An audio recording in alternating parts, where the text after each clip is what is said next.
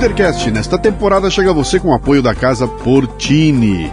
Localizada num bairro no Botafogo, no Rio de Janeiro, a Casa Portini possui uma estrutura de alta qualidade. Aliás, Portini sou eu que falo, né? Eles lá eles falam assim, é, é Portini. Casa Portini. Uma estrutura de alta qualidade para receber eventos privados ou corporativos num ambiente exclusivo e acolhedor. Treinamentos, reuniões, workshops, jantares e degustações podem acontecer num espaço multiuso. A casa dispõe também de um lindo estúdio de yoga e uma cozinha profissional, perfeita para aulas práticas e produção de vídeos. Visite o Instagram, arroba Casa Portini. Se escreve Casa Porcini com C.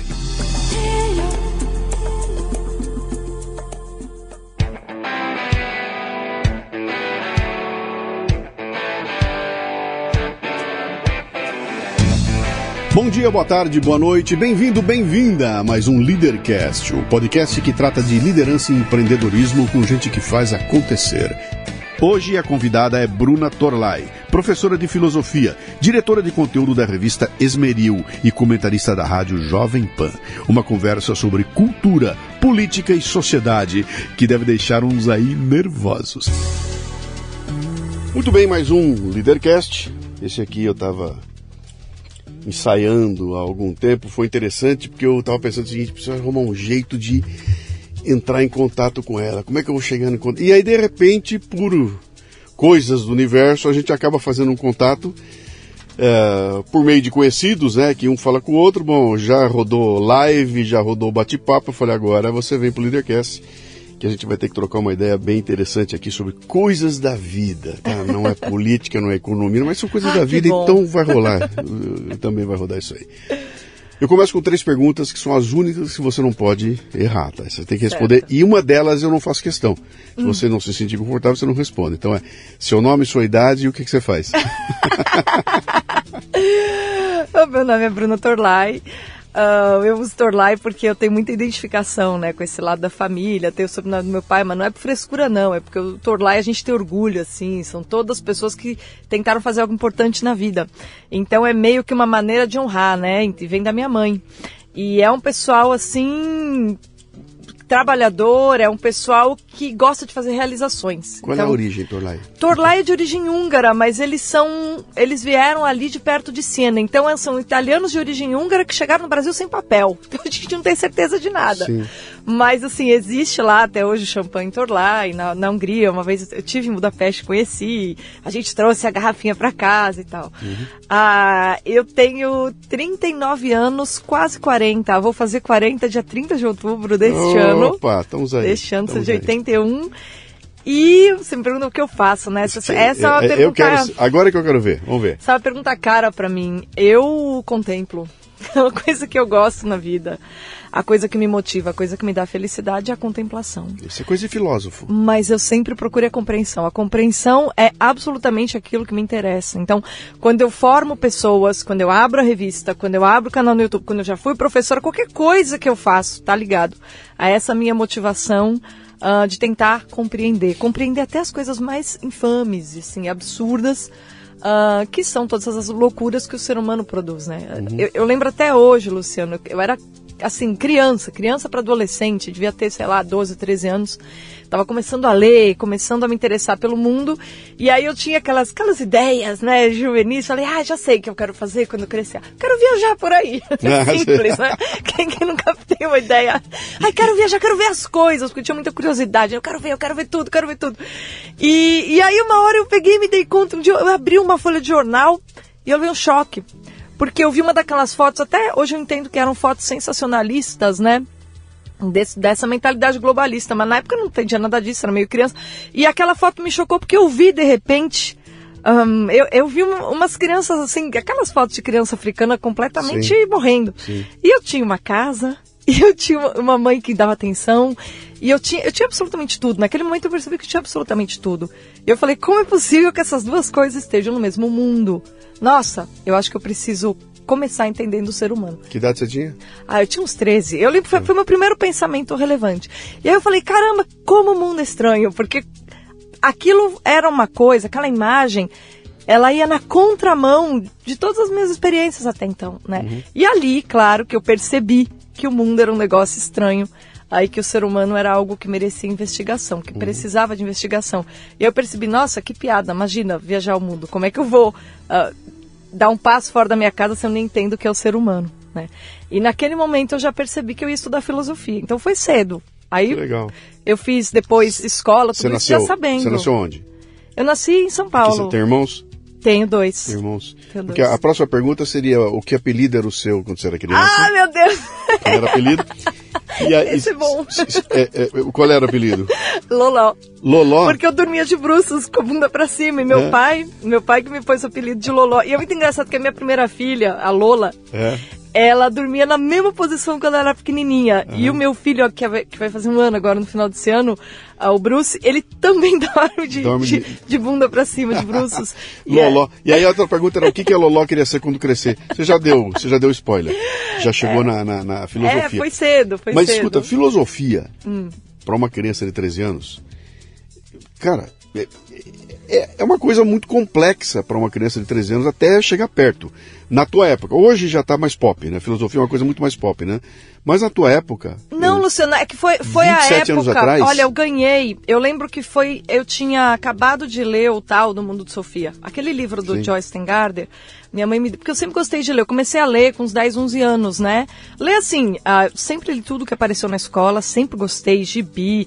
Eu tenho uma memória de infância que é tão legal. Meus pais, eles faziam o Pais Mendonça, que hoje tem um pão de açúcar. Já foi o Sé e agora o Pais Mendonça. Ali na Washington Luiz com o Vicente Hall. Eles uhum. faziam ali, Sim. né?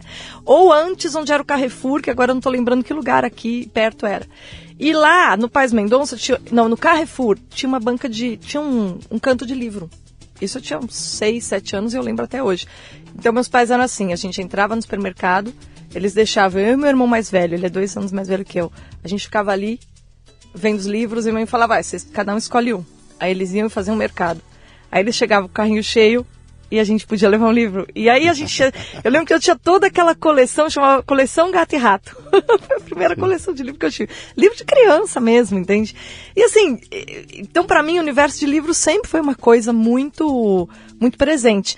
E aí quando saiu o Mundo de Sofia, a minha mãe me deu porque ela sempre foi uma pessoa muito antenada, né, que sabia tudo que estava acontecendo. E ela, deixa eu comprar esse livro aí, quem sabe. E eu li o livro mesmo. Eu lembro que eu li justamente foi nas férias escolares Uh, da, eu não lembro se foi da, não, foi da sétima para oitava série. Eu tinha, eu tinha 13 anos mesmo. Uhum. E eu tinha essa noção, né, do que era filosofia, porque eu tinha lido o livro. Eu gostei mais do aspecto do romance, claro que aquelas teorias todas estão ali.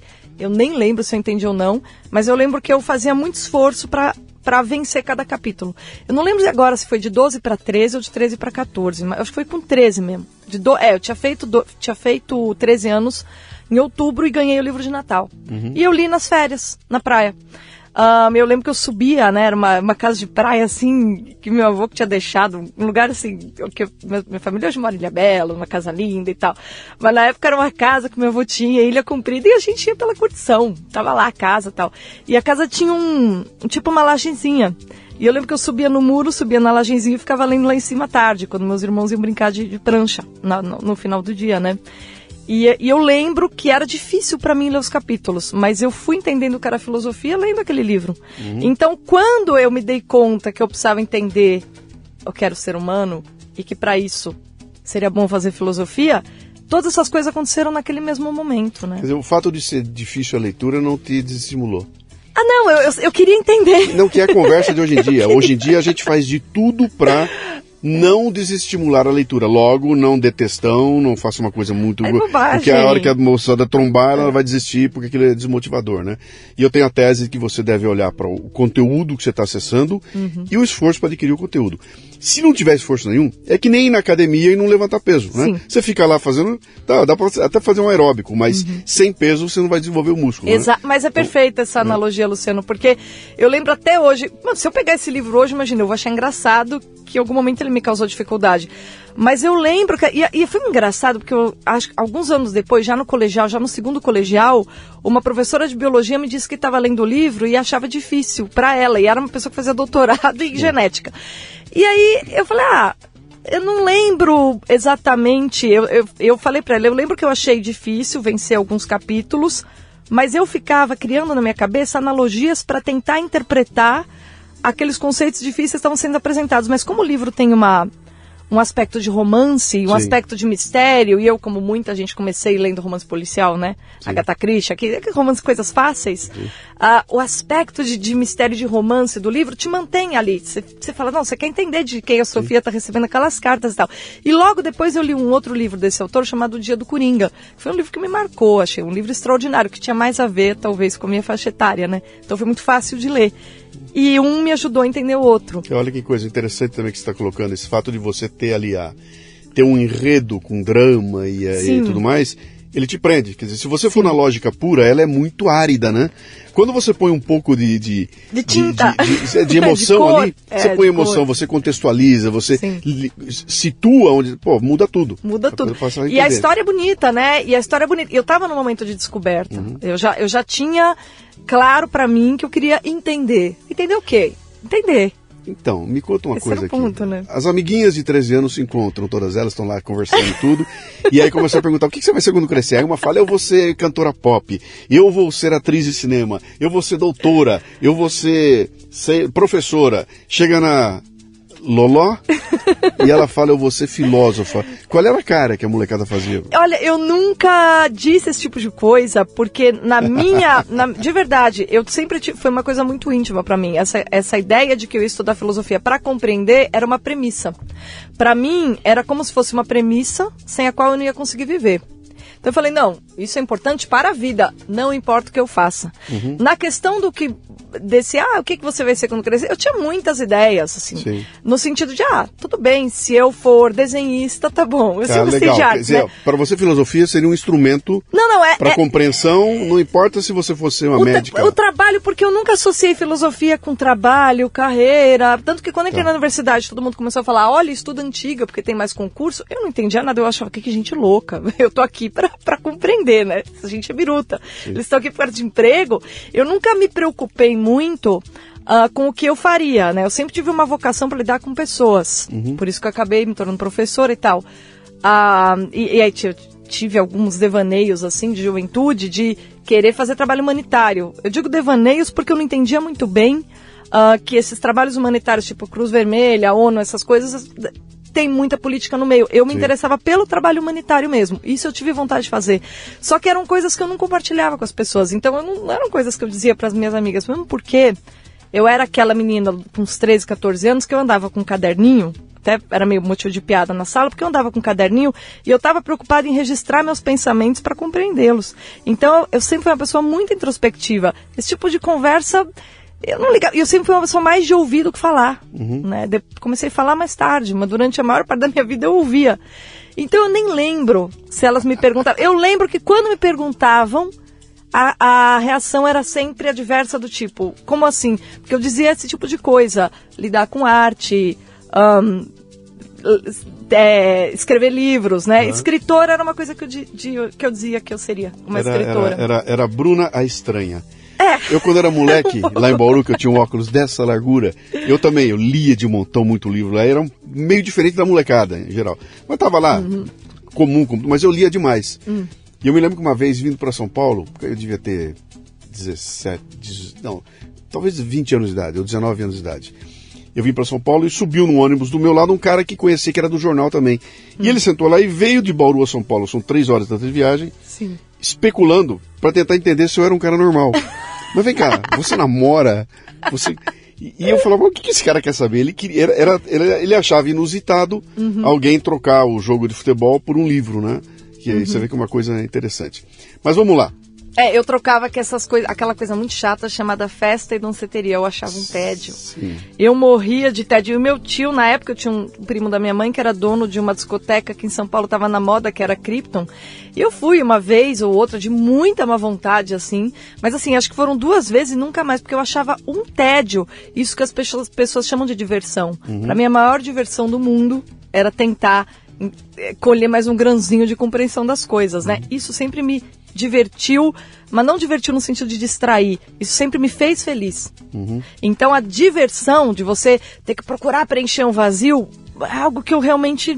Basta um livro, bastava um livro. Basta um livro. É, então eu sempre soube estar comigo e por, por causa, por, por ser uma personalidade, como diz o Olavo de Carvalho, né, intelectual. Depois que ele falou isso, eu entendi, eu entendi. Acho que eu sempre fui realmente uma personalidade intelectual, como se diz aí. Sim, que legal. É bom saber.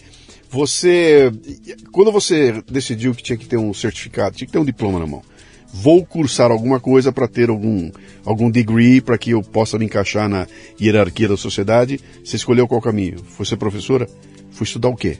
É, então, eu nunca tive esse pensamento, ah, porque eu acho que eu sempre fui muito idealista e muito ah, descolada. Eu, veja só, eu tenho uma impressão, às vezes, ah, que se eu tivesse talvez nascido numa, numa outra época, uh, num outro tipo de família, eu teria sido aquela filha é, é indicada para igreja. Mas igreja em que sentido? No sentido do estudo.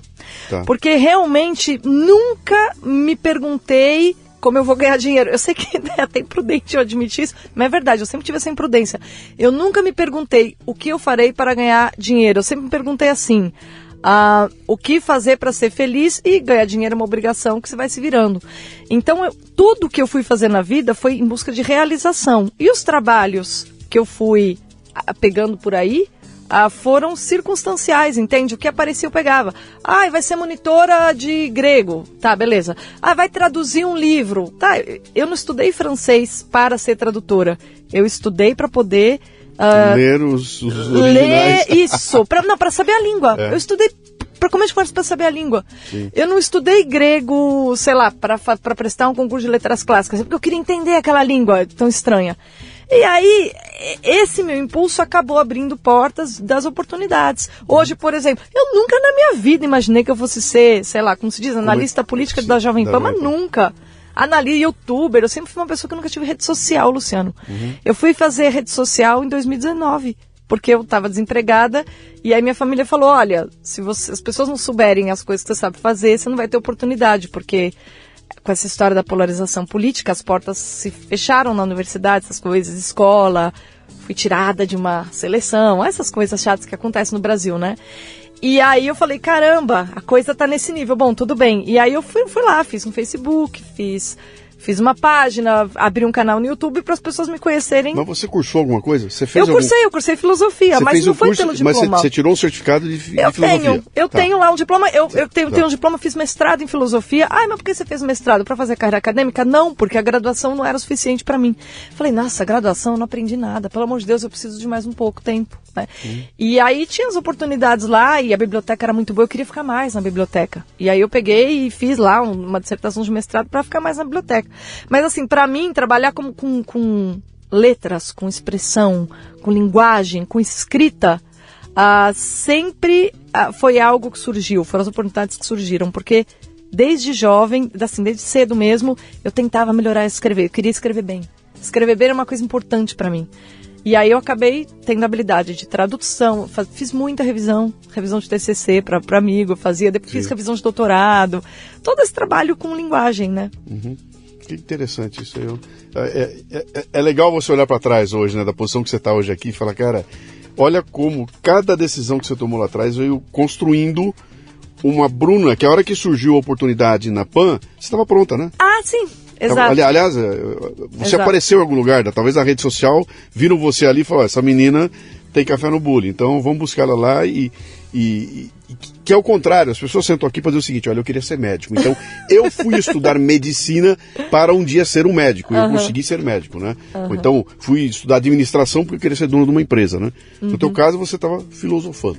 Eu e tava, filósofo... Isso, eu estava procurando com, em busca de compreensão, porque eu trabalho, veja, tem níveis, tem, eu atribuo importância às coisas da vida em níveis diferentes. Aquilo que está ligado à felicidade, à realização e à autocompreensão, para mim, está no nível máximo. E aquilo que tá, tá, tá, tem relação com o sustento material está um nível abaixo. Uhum. Então, a partir do momento que o sustento material inviabilizar isso que eu valorizo mais, que é realização vai, e felicidade, eu, eu, eu largo na hora, compro uma casa pequena e me baixo o padrão de vida sem o menor problema, Luciano. Aliás, uhum. eu já faço isso. Porque se eu tivesse a fim de grana nesse momento, eu poderia estar tá fazendo um monte de picareta. Vou falar essa palavra, picaretagem por aí. Uhum. Ah, mas não dá, porque não é objetivo. Eu, eu sinto falta de ter tempo para mim hoje. E aí, o uhum. que, que eu tô fazendo? Eu tô tentando me organizar para ah, porque você falou, ah, você estava pronta para PAN, mas antes da PAN eu abri uma revista em 2019 Sim porque eu, o que eu mais, assim, eu acho que talvez o, a vocação que eu tenha é ver o talento dos outros, né? Aí eu via, nossa, esse cara é bom, esse cara faz isso, tal. E eu começava a imaginar colunas para as pessoas. Aí eu falei, nossa, se a gente montar uma revista desse tipo e cada um vai fazer um negócio, não achando que legal ler tudo isso? Ah, então, quando eu fiz a revista, eu acho que eu estava pronta para a revista. E, e é muito engraçado, porque aí a minha experiência com a revista me deixou talvez ainda mais pronta para a Jovem Pan depois, que é uma empresa grande, você tem uhum. responsabilidade, uhum. né? Uh, mas assim, a, a ideia de ser uma. que hoje, hoje eu sou mesmo diretora de conteúdo da revista. Então, para mim, produzir conteúdo, analisar ou lidar com o editor, lidar com colegas, é muito fácil, porque uhum. essa é a minha rotina, né? O que, que seu pai e sua mãe faziam? O que, que é? Qual era? Essa... É qual era? essa é ótima, porque é, meus pais, ah, o trabalho que eles tiveram de mais pesado, é, o meu avô teve, fez uma metalúrgica. Meu avô era um cara muito simplão. Ele uhum. fez o quê? Até o quarto ano primário. Era um cara muito simples mesmo e muito trabalhador. O italiano lá, o Torlai, Sim. pai da minha mãe. E ele fez uma metalúrgica com o intuito de deixar para as filhas. Ele queria, ele queria ter um patrimônio e deixar para as filhas, três filhas. E aí ele morreu muito cedo, de câncer no fígado. E a minha mãe, naquele momento, tinha três filhos, e meu pai, que era vendedor, já estava numa situação difícil, porque ele falou, putz, crianças crescendo, escola subindo, inflação galopante, plano Collor. Cara, e agora? E foi assim, naquele momento do plano Collor que meu avô morreu. E aí eles, meu pai e minha mãe, uh, pegaram a, a, a metalúrgica e falaram, a gente vai ter que fazer esse negócio aqui dar certo. E meu pai era bom vendedor, bom de custo. E a minha mãe, muito boa administradora não não estudou, não fez faculdade, nada. Boa de vocação mesmo. Sim. Uma pessoa que sabe trabalhar e não tem preguiça. E aí eles pegaram e deram certo nisso. Né? Deram certo. E eles respeitaram as decisões dos filhos. Eles nunca falaram, ah, legal, faça administração porque você continua o trabalho aqui. Eles falaram pra gente, o que você quer fazer? E engraçado, né? Os três legal, filhos. Sim. O meu irmão mais velho fez letras e é professor de várias línguas, estudou sueco, alemão, um monte de língua, adora literatura, é um cara que escreve também.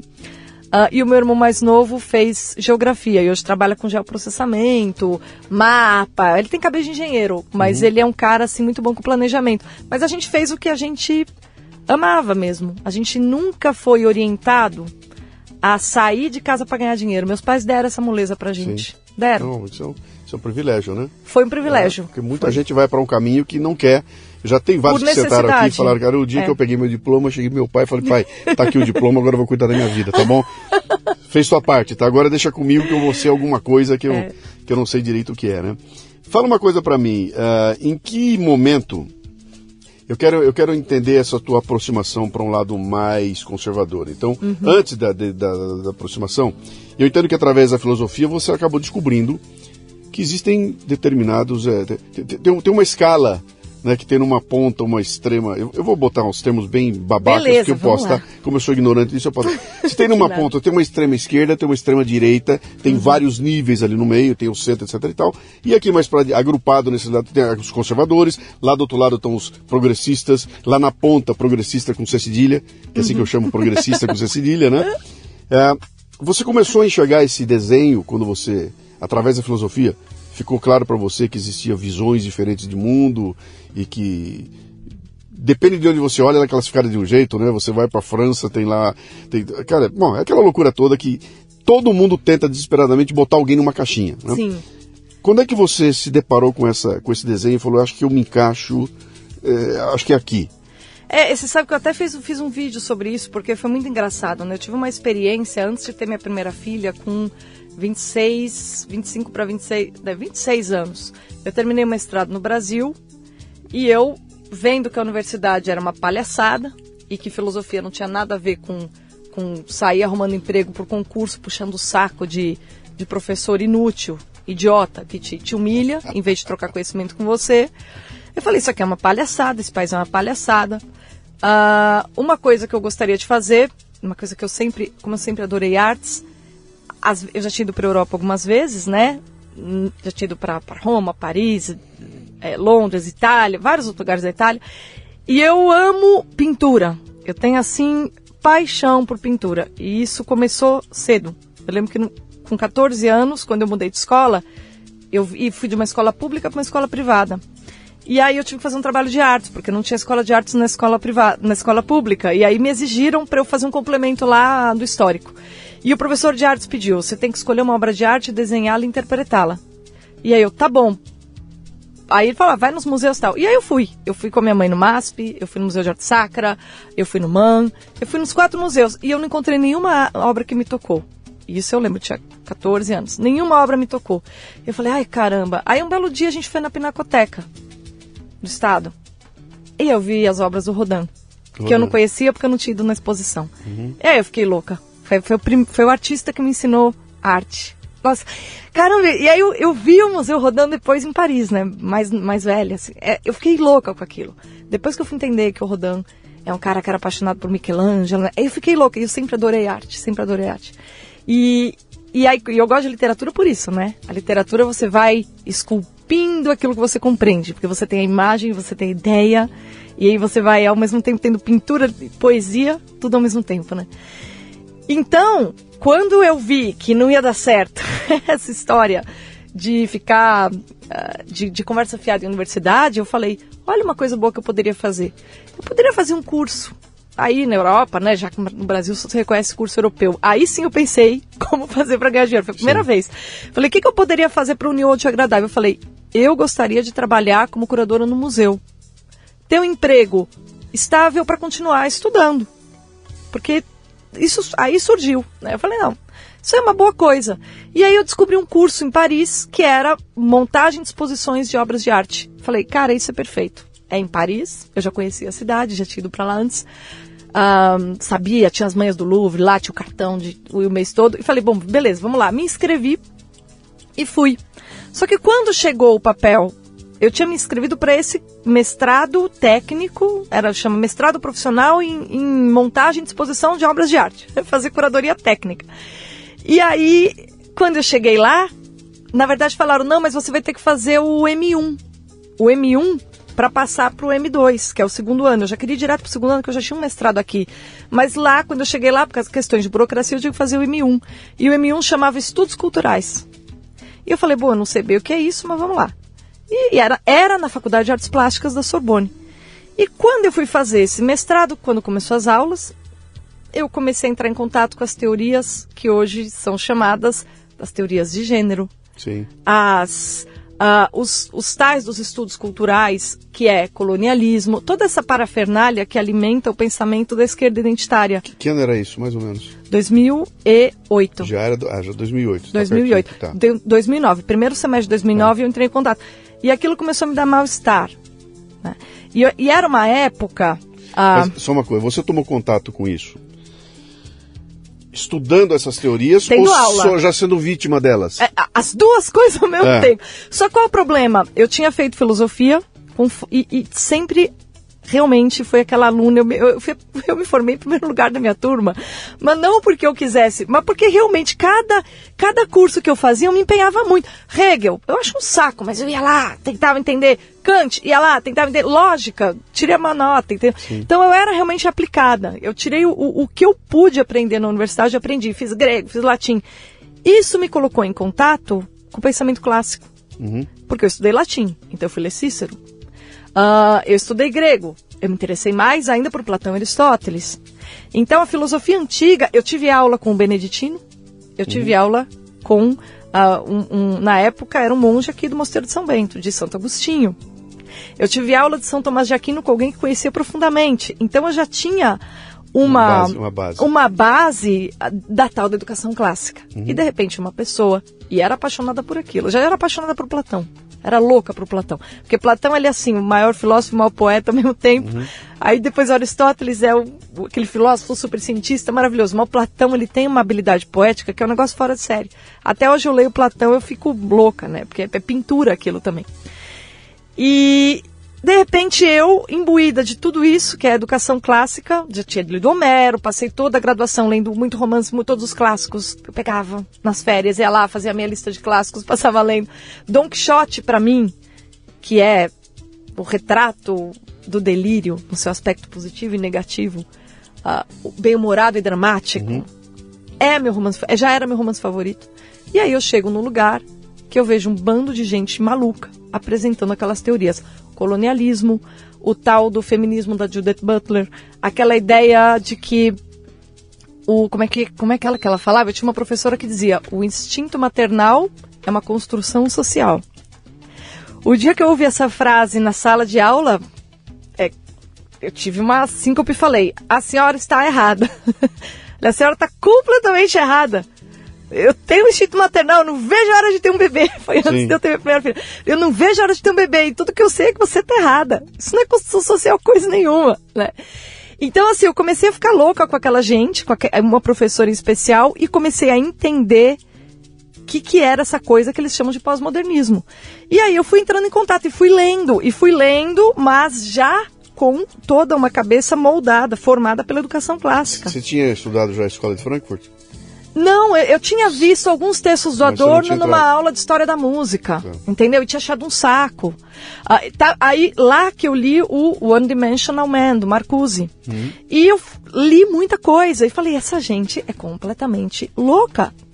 E eu entrei num conflito tão grande que, a certa altura, naquele curso da Sorbonne, eu seria, é, todos os alunos do M1 seriam, eram obrigados a ter aquela professora pró Judith Butler como orientadora. E eu falei, não, ah, como é que você vai me orientar se a sua metodologia ela tá errada na raiz? Você, você não, não, dá. Se a sua metodologia não vai fazer nada nesse caminho, porque esse caminho é louco. Fui, fui procurar outro professor tal, eles, não, seja pragmática. Ah, garrafa de vinho, uma vez aberta, é preciso ser até o fim. Aí eu falei, dane-se a garrafa de vinho até o fim. Eu tenho uma dignidade a zelar, isso tá errado, cara. E eu lembro que na época eu falei, quer saber? Eu vou mandar a merda essa Sorbonne. Eu não vou completar isso aqui, vou arrumar, vou procurar outra coisa para fazer aqui em Paris, já que eu tô aqui. Aí eu procurei lá um curso de políticas culturais, que também me interessou, numa outra universidade, sem essa loucura abandonei o curso da Sorbonne, fui lá, fui lá e falei, ó, oh, eu quero, eu quero que você indique minha desistência, tá? Fui lá na secretaria. Ah, ah, você vai desistir da Sorbonne? Eu falei, eu falei, quero que se dane a Sorbonne. Vocês estão loucos, ao nível que vocês caíram. E, eu, e é muito engraçado. E aquilo ficou. E aí, eu voltei para o Brasil, eu tive minha primeira filha. Então eu fiquei uns tempos cuidando dela, afastada disso. Só que quando ela já tinha idade suficiente, eu falei, putz, agora com a criança eu preciso trabalhar. E o que, que eu vou fazer? E aí eu precisava encontrar alguma maneira de trabalho que não me tirasse muito tempo de ficar com ela e aí eu vi que estava tendo umas oportunidades boas em universidade, mas não para entrar como concurso, e sim para ser professora substituta. Era um salário razoável, Lá, podia continuar aqui, estudando. Aqui, aqui, aqui no, no, Brasil, Brasil tá. já estava aqui, só que era tudo na Bahia, em Sergipe, ah. etc, entendeu? Aí eu tinha prestado algum. Aí me veio a ideia, falei, putz, vou ter que prestar concurso. Nossa, mas tudo bem. Por quê? Porque o filho te impulsiona. Aí eu comecei a pensar em trabalho. Santo mais boleto, seriamente. Santo boleto, né? Santo. Santo boleto. Aí, aí, é. Só que mesmo assim eu falei, não, algo que me permite estudar. E fui procurar hum. coisas que me permitiam estudar. Aí acabei arrumando emprego na Bahia, na Universidade de Feira de Santana. E tive a experiência. Uh, veja, é engraçado, você perguntou quando que eu não era. Na universidade, já na graduação, eu vi aquele pessoal do DCE passando com megafone. Sim, sim, Vamos sim. queimar um bucho aqui, galera! Ó, hoje a gente vai aqui pedir para os americanos tirarem as tropas do Iraque. Eu olhava aquilo e já achava aquela gente toda pirada. Greve de aluno, eu furava todas. Uh, greve de professores, eu era contrária, como aluna. Uh, tudo que era de. A gente, na minha casa, a gente, a gente falava, ah, esses sandalinhas, a gente tirava sarro dos esquerdistas. Por uhum. quê? Porque na minha concepção, eu que passava o dia na biblioteca, eles eram um bando de vagabundos que estavam na universidade falando demais e ouvindo de menos. Então eu achava que era uma gente desqualificada para falar por alguém. E eu, já, e eu só que eu tirava sarro, eu não entendia que aquilo era o sintoma de todo um negócio que era feito. Tinha um cara lá, que era o Quartinho de Moraes, que ele dava sim, lá na Unicamp sim, sim. quando eu tá, era aluna. E eu nunca fiz aula com ele. Eu falei, Deus me livre, quartinho picareta. Aí eu esperava passar o semestre que ele ia da matéria e fazia com outro professor no outro. Assim como o Marcos Nobre. Falei, e o Marcos Nobre, aquele palhaço que humilha aluno? Eu não, que era que dava a escola de Frankfurt. Eu esperava passar o semestre e fazia a mesma disciplina com outro professor. Então, assim, eu sempre evitei a esquerda, sempre fui uh, direitinha, já na graduação, mas não, claro, da maneira tão clara. Na minha sim, família sim, sempre sim. foi aquela, não, anti-PT, vota no PSDB, anti-sindicato, mesmo porque meus pais tinham metalúrgica. E o que a, eu vi a minha mãe, que tinha boa fé, como, queria... Como dona passar na mão da, dessa turma, né? É, não, ela pagava curso pra um, fazia tal, conversava, dava emprego, aí o cara ia lá, ia trabalhar bêbado, ela dava outra chance, ela, aí o cara, aí ele saiu da cadeia, coitado, ninguém quer dar emprego pra ele. Ela ia lá, dava oportunidade pro ex-presidiário, aí o presidiário fazia o quê? Chamava amigo ladrão, vinha assaltar. Enfim, o cara que tava na merda e ela deu uma chance, pôs no pau. Então assim, eu via que, a, que, essa, que essa, esse tipo de trabalhismo e de sindicalismo rela, re, é, criava uma situação ruim para as pessoas que davam emprego. Eu percebia que estava errado. Né? Que estava errado por quê? Porque estragava a possibilidade dos funcionários fazer o seguinte, usar como trampolim aquele emprego deles para fazer algo melhor na vida. Sim. Eu vou dizer que teve um cara que fez isso, funcionário da minha mãe, porque ela contava pra gente tudo. O cara chamava Adriano, era evangélico. Ele trabalhou lá, acho que como, não sei, eu acho que era como no polimento, hein? Ele fez física, ele foi para a Alemanha e ele se tornou pesquisador. E ele uma vez pediu: Ah, eu posso sair mais cedo para fazer um curso? Ela, não, eu te pago o curso. Então eu sabia por experiência de casa que a relação entre seres Sim. humanos não é uma relação de eu te destruo. Que seu pai e sua mãe não eram aquele modelo do, do, do dono da de firma Deus. que eles pintavam para você. Muito menos o meu avô, que sim, era órfão, sim, que começou a trabalhar com 12 anos de idade. É verdade. Então, essa, isso, e aí quando, e aí Paris coroou. Quando eu vi as teorias de gênero, aí eu fui ler a carta sobre a diversidade cultural da ONU para fazer uma mestrado em políticas culturais, a coisa começou a girar na minha cabeça. Eu falei, meu Deus do céu, para que mundo, para que para onde estamos indo? Aí minha filha nasceu, parou um pouco, beleza. Quando eu fui dar aula na universidade, eu me encontrei com gente da minha geração, dando aula daquilo tudo. Falei, caramba. Chegou aqui. Chegou aqui. E em 2016, a univers... depois do impeachment da Dilma, eu era professora, os antifas ocuparam o campus, eu enfrentei os antifas, eu briguei com os antifas, eu formei um grupo de direita dentro da universidade. Eu fiz um abaixo assinado para falar, a PM tem que vir aqui porque está tendo tentativa de estupro nesse lugar. Porque vocês ficam encobrindo os caras que passam maconha. Por quê? Porque eles votam em vocês para a reitoria. E vocês querem o quê? E por que, que eles queriam a reitoria, Luciano? Para dar cargo comissionado para os amigos e os caras fazerem patrimônio. Uhum. Então, assim, tudo, isso, tudo que o brasileiro viu no PT, eu vi na UFS, Universidade Estadual de Feira de Santana, por um grupo chamado Mais UFS, um bando de picaretas que usavam o dinheiro da universidade para se fazer e fazer a vida dos amiguinhos. Mas, Sindicalistas. Mas o, mas o discurso deles é uma delícia.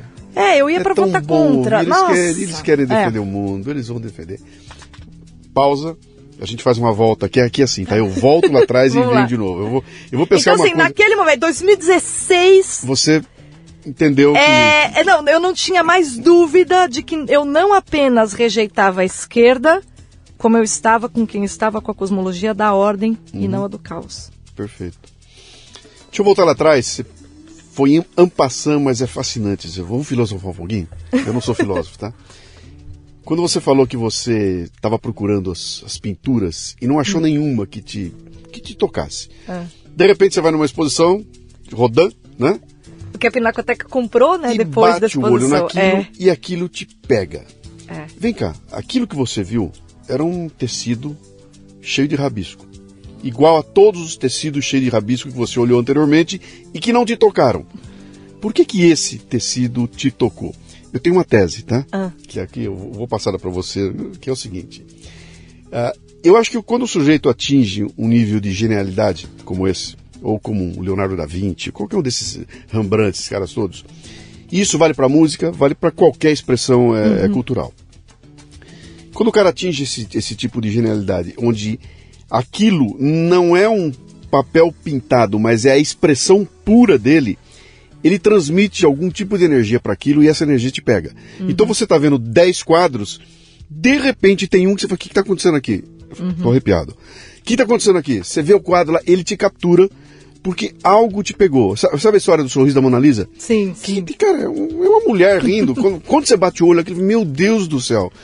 O que, que é isso que está passando aí? Para mim é um tipo de energia que na literatura, no texto escrito, sabe? O Cervantes escreveu e aquilo te captura de uma forma tal que você fala, cara, mas o, o, o por que, que eu choro ouvindo o, o, um sujeito cantar uma música? Todo mundo canta e não acontece nada. Quando é ele que canta, eu choro. Uhum. É? é um tipo de energia que, que, que, eu acho que passa. Até por aqui. Uhum. Pelo microfone passa e atinge as pessoas. Né?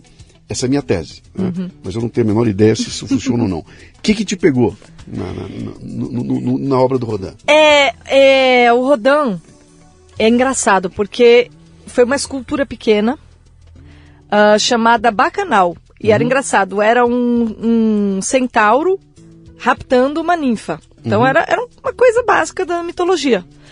Uh, mas eu comecei, eu comecei a girar em volta daquela escultura uhum. e comecei a ver que eu tinha de seguir a lógica. É, eu estou usando palavras que eu não usaria na época, mas eu tinha que seguir para compreendê-la. Uh, eu era obrigada a andar numa tal direção para eu, eu compreender aquele trabalho por inteiro. Dizer, e aquilo tá, me intrigou. Ele está tá pegando você pela mão.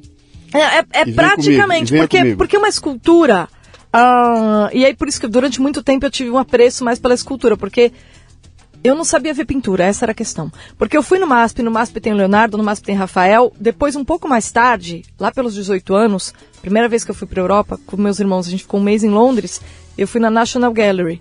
E ali, quando eu vi o Leonardo, quando eu vi Rafael, quando eu vi Tintoretto, depois de eu ter visto Turner, que eu digo que é o pintor que me ensinou pintura, assim como Rodin foi o artista que me ensinou arte, uhum. o Turner foi quem me ensinou a entender o que era pintura. Porque como Turner pinta a luz, mas ele ainda é um figura, ele ainda faz figuração, é, é figurativo, né? Ele, ele pinta o mar, a natureza, faz marinas. Eu entendi o princípio da pintura uh, sem perder o prazer de ver algo retratado que eu entendia, que era o mundo real. Então foi por aí que eu entendi que era pintura e aí eu comecei a gostar de pintura. Mas na, quando eu tinha 14 anos, eu não tinha capacidade de entender pintura, Sim. mas a escultura eu tive. Por que, que eu tive a capacidade de ver a escultura? Não sei. Eu não sei por que, que eu vi, que eu tive. O que eu percebi é que ali o Rodin, eu entendi a obra. E eu entendi assim, que era movimento. Eu falei, nossa, isso aqui é uma cena da mitologia, mas isso aqui é mais, isso aqui é um movimento. E movimento é um princípio vital do corpo. E era uma cena ah, se você vai reparar, é uma cena super sexual. E a sexualidade é o quê? Tem a ver justamente com o princípio de movimento do ser humano. Uhum. Ah, com você estender a existência. E tudo isso, na verdade, eu captei tudo aquilo, mesmo que eu fosse nova. Eu entendi, eu lembro que até quando eu fui fazer o trabalho, foi muito engraçado, né? A minha mãe, ela quis melhorar a minha conclusão, ela quis me ajudar. quis me ajudar.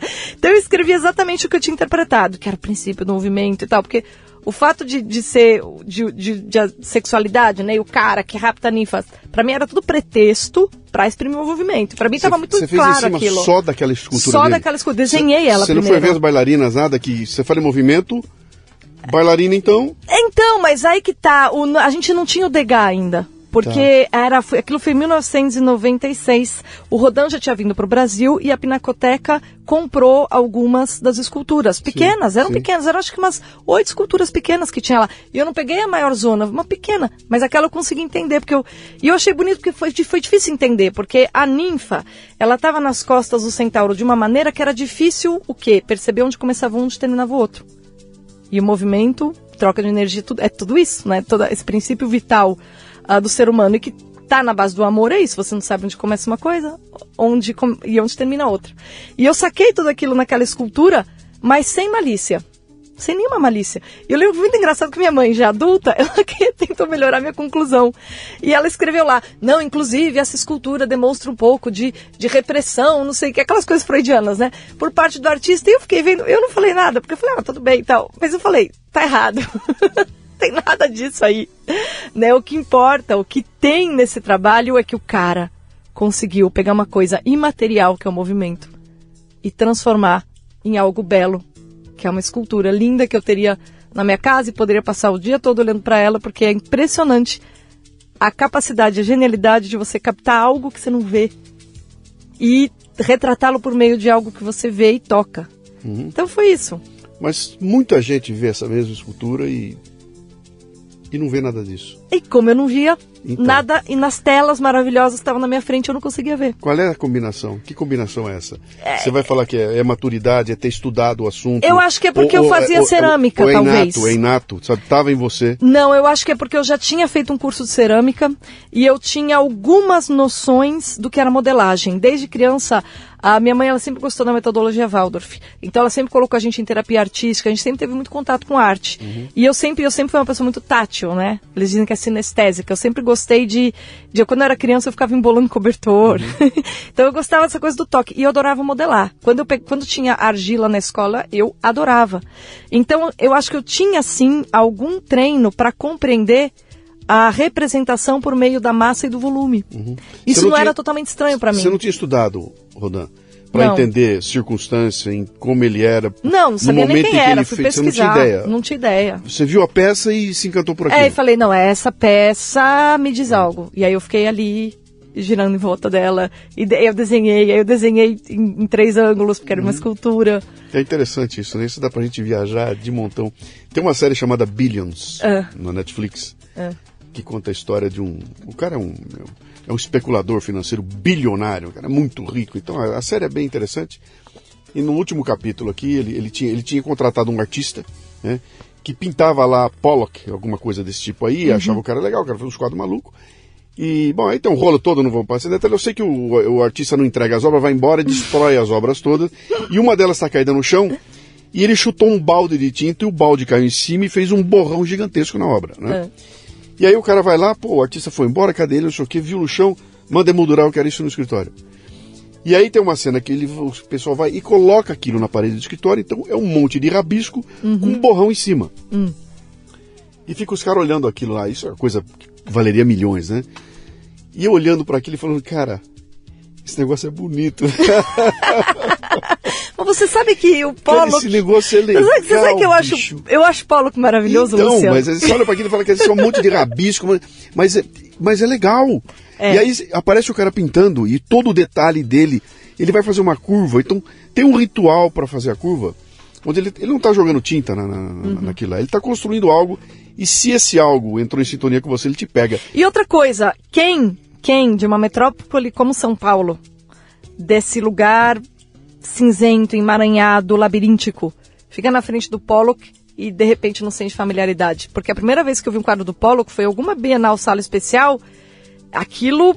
E olha, eu era, eu era bom, já tinha tido a experiência com o Rodin, mas eu gostei daquilo. Uhum. Eu achei interessante, porque eu falei, nossa, isso é o caos urbano. Foi a primeira coisa que me passou. Uhum. Falei, nossa, isso que tá ali é o que eu penso quando eu estou no meio dessa cidade insana e ouço os, ba é, os barulhos que a gente sente numa metrópole. Uhum. Me parecia que era totalmente subjetivo. Sim, sim, sim. Mas então, assim, é, a, a, arte, a partir do momento que ela, ela é expressão da realidade, ou de alguma maneira ela é a conformação de uma possibilidade da realidade, você vai se conectar com ela. Uhum. Porque a realidade é algo que tá, que nos atravessa, né? Uhum. É, o detalhe é esse, é cada um vai entender da sua forma ou do seu jeito, né? Por isso que é tão difícil questionar essa questão do belo, né? Cara, pô, eu gosto de tal coisa, eu, não gosto, eu odeio isso, mas eu acho muito bom.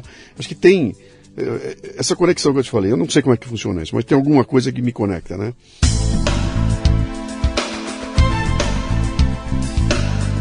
Muito bem, você está no Leadercast o Leadercast é lançado por temporadas. Os assinantes da Confraria Café Brasil e Café Brasil Premium têm acesso imediato à temporada completa assim que ela é lançada.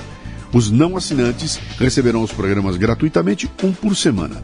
Para assinar, acesse mundocafebrasil.com e conheça nosso ecossistema do Café Brasil Premium, através do site ou pelos aplicativos para iOS e Android, você pratica uma espécie de MLA, Master Life Administration, recebendo conteúdo pertinente de aplicação prática e imediata, que agrega valor ao seu tempo de vida.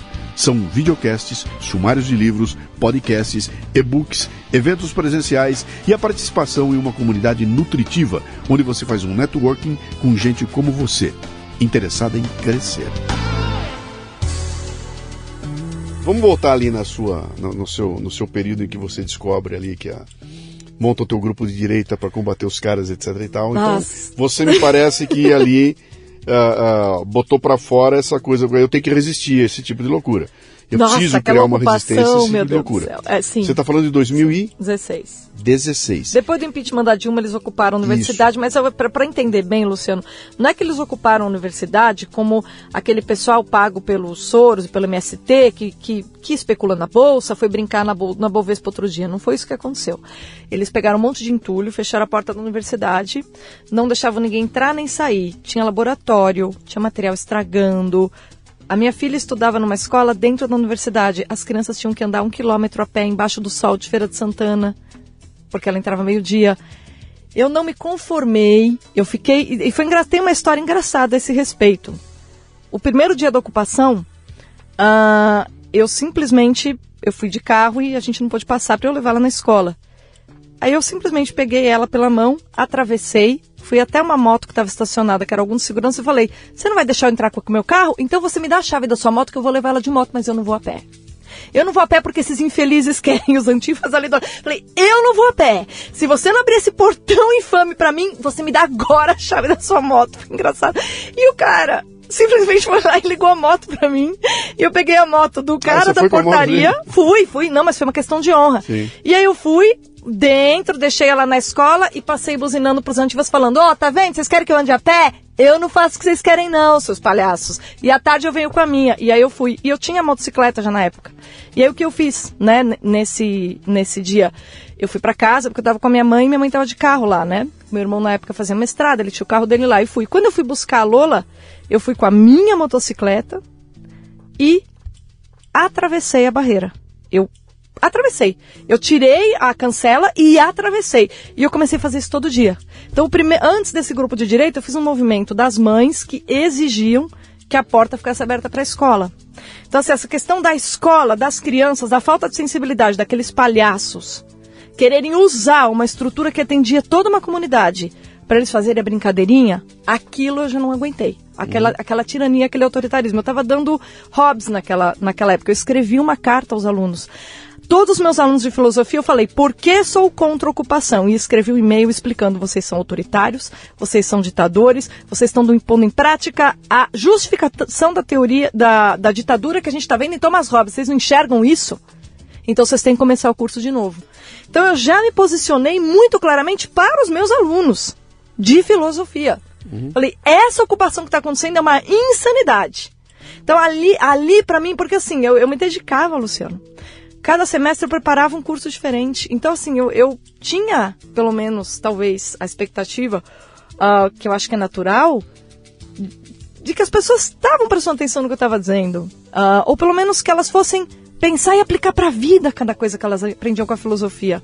E aí eu vejo que elas iam lá fazendo gracinha com o livrinho embaixo do braço. E depois, para fazer gracinha pro amigo, ou por medo de represália, uhum. ninguém ia na Assembleia votar contra a ocupação. Ah, legal, férias, vamos ficar em casa. Aquilo eu fiquei louca, porque eu falei, ah, pelo amor de Deus, vocês estão fazendo. Então eu falei, falei, vou embora daqui ano que vem. Vocês vão ficar com as porcarias de professores que vocês tinham. Uhum. Que reclamavam, falavam que os professores eram ruins, que ninguém dava aula direito, que eu era a única que ia lá, né? Tinha, eu tinha, eu tinha esse carinho dos alunos. Aí eu falei, tá bom, então, mas vocês vão ficar sozinhos. Porque olha o que vocês estão apoiando aqui. Eu não vou ficar nessa insanidade. Eu não vou emborrecer junto com essa gente louca que tá aqui. Né? Mas fiquei lá mais um ano. E depois vim para São Paulo porque eu percebi que é porque eu não era, né? Eu não era, não era concursado, não tinha estabilidade. Processo administrativo ali viria. Você na sala dos professores devia ser uma festa, né? Você entrava, eu arrumei bastante muda briga assunto lá. que o assunto chegou.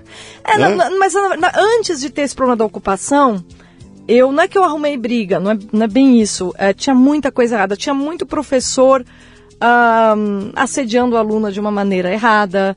E quando eu digo errada, assim, é usando, né, do poder mesmo.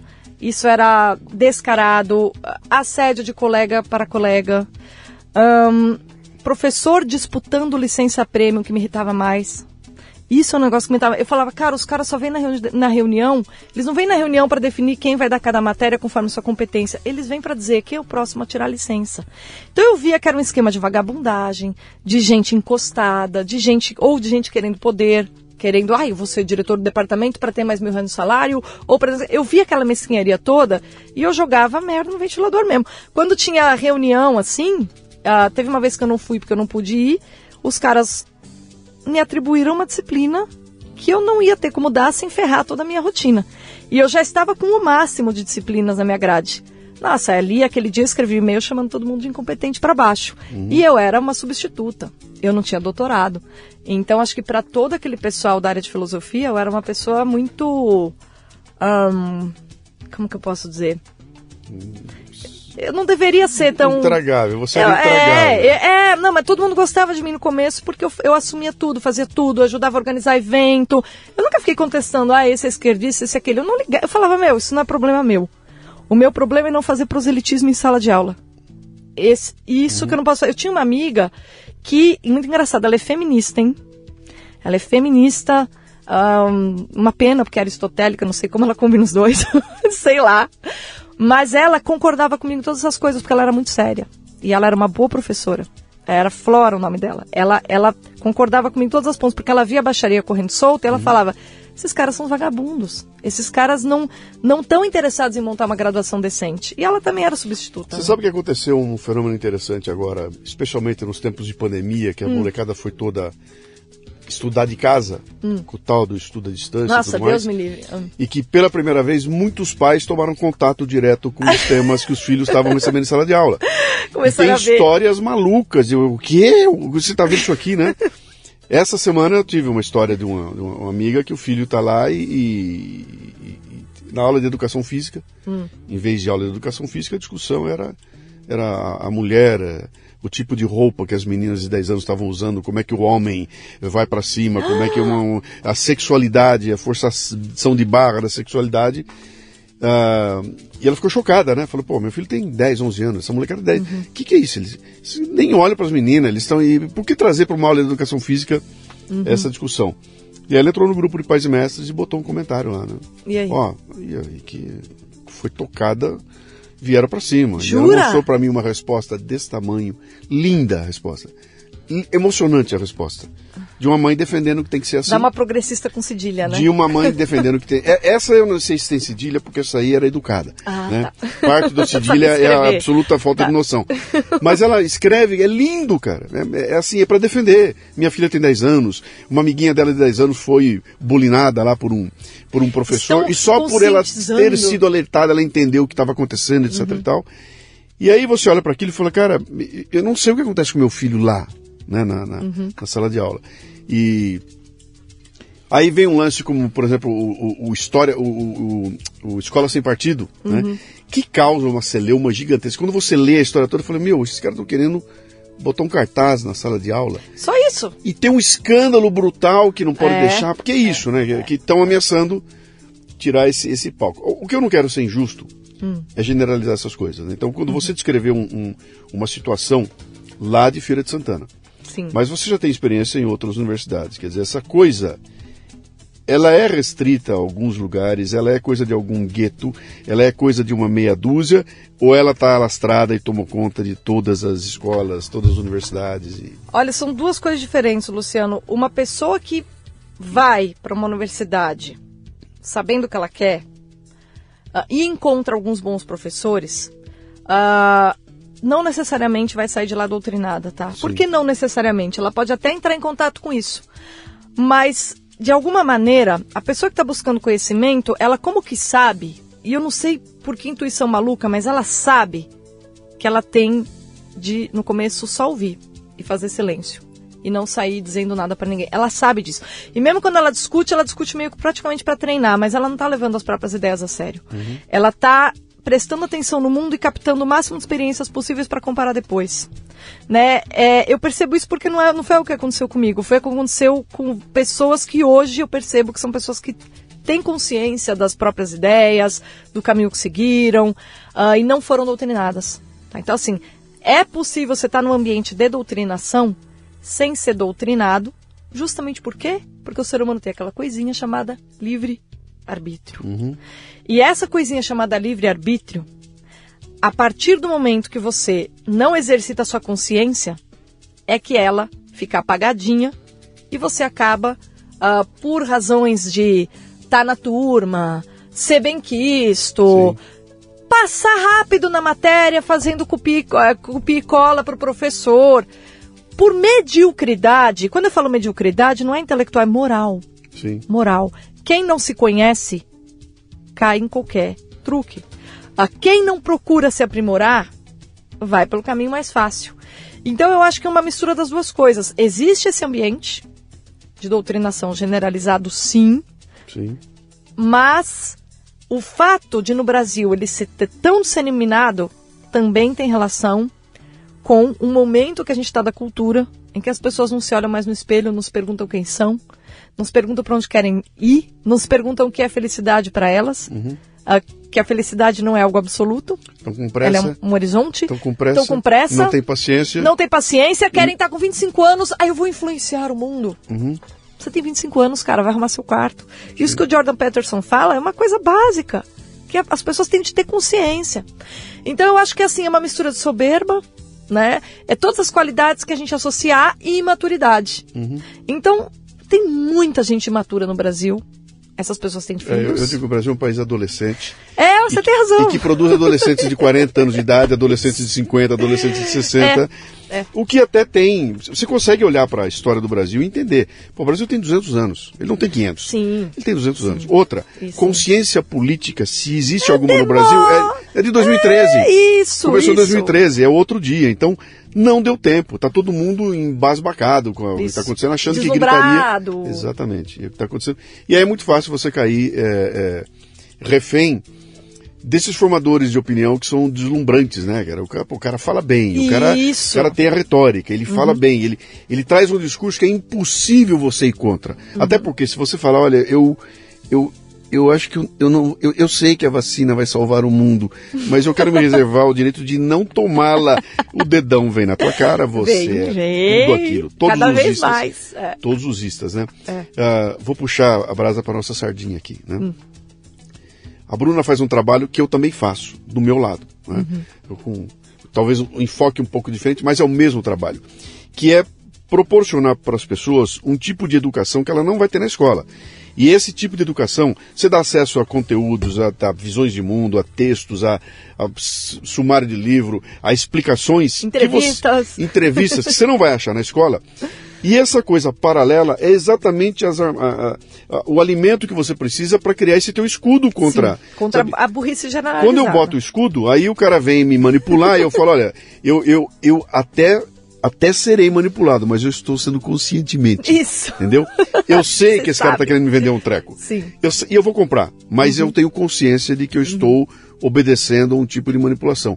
O problema é quando você não tem consciência. Sim. E aí você É refém, né? comete um crime achando que está salvando o mundo, né? E, e- e você não vai achar isso aí disponível na escola. eh, ninguém Não. vai te ensinar isso, né? Então a resposta que eu dei para essa minha amiga, eu falei para ela, falei, você precisa falar cada vez mais com o teu filho sobre esse assunto que ele está tendo na escola, entendeu? Ele só tem 10 anos, mas ele tem que entender o que está acontecendo ali. E não é para dizer que aquilo tudo é, é ruim, não. é, entenda o contexto. Por que, Compreenda. que está sendo ah, é, contado para você? Qual- o que, que tem por trás? De onde vem essa história? O que, que isso pode provocar?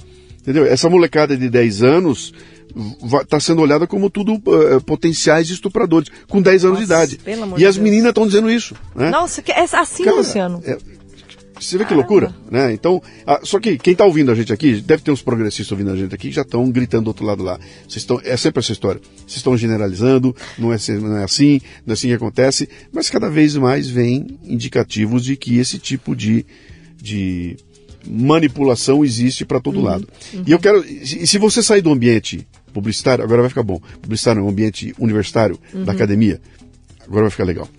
E você for para outras áreas da sociedade, isso está mais claro ainda. né? Vá para a imprensa, É. Vá. E, pra e imprensa. empresa? E corporação? vá para as empresas. Nossa. né? Isso começou, está acontecendo. Eu sou palestrante profissional há 30 anos. né? Então, há 30 anos eu negocio com empresas para fazer minhas palestras. A mudança foi absurda. A queda de qualidade do contratador é um negócio absurdo. Absurdo.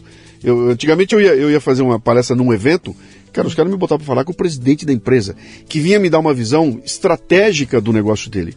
Hoje eu caio na assistente do assistente do supervisor de RH que está preocupada. Eu, eu falo, ela bota o palestrante no mesmo nível que a coxinha. Se a coxinha vai estar quente ou não é tão importante quanto se o palestrante é bom ou não. Nossa, é isso Aí você mesmo. pede, me dá dica estratégica, não tem. Ah, eu tenho uma hora e meia lá para se ocupar. Que você eu quero motivar as pessoas. Como, cadê o. Como assim motivar? O que, que sua empresa Sim. faz? Qual é o trabalho de cada uma? São quantos em cada setor? Pelo amor de Deus, eu não a- sou da área sei. Mas a lacração é maravilhosa, entendeu?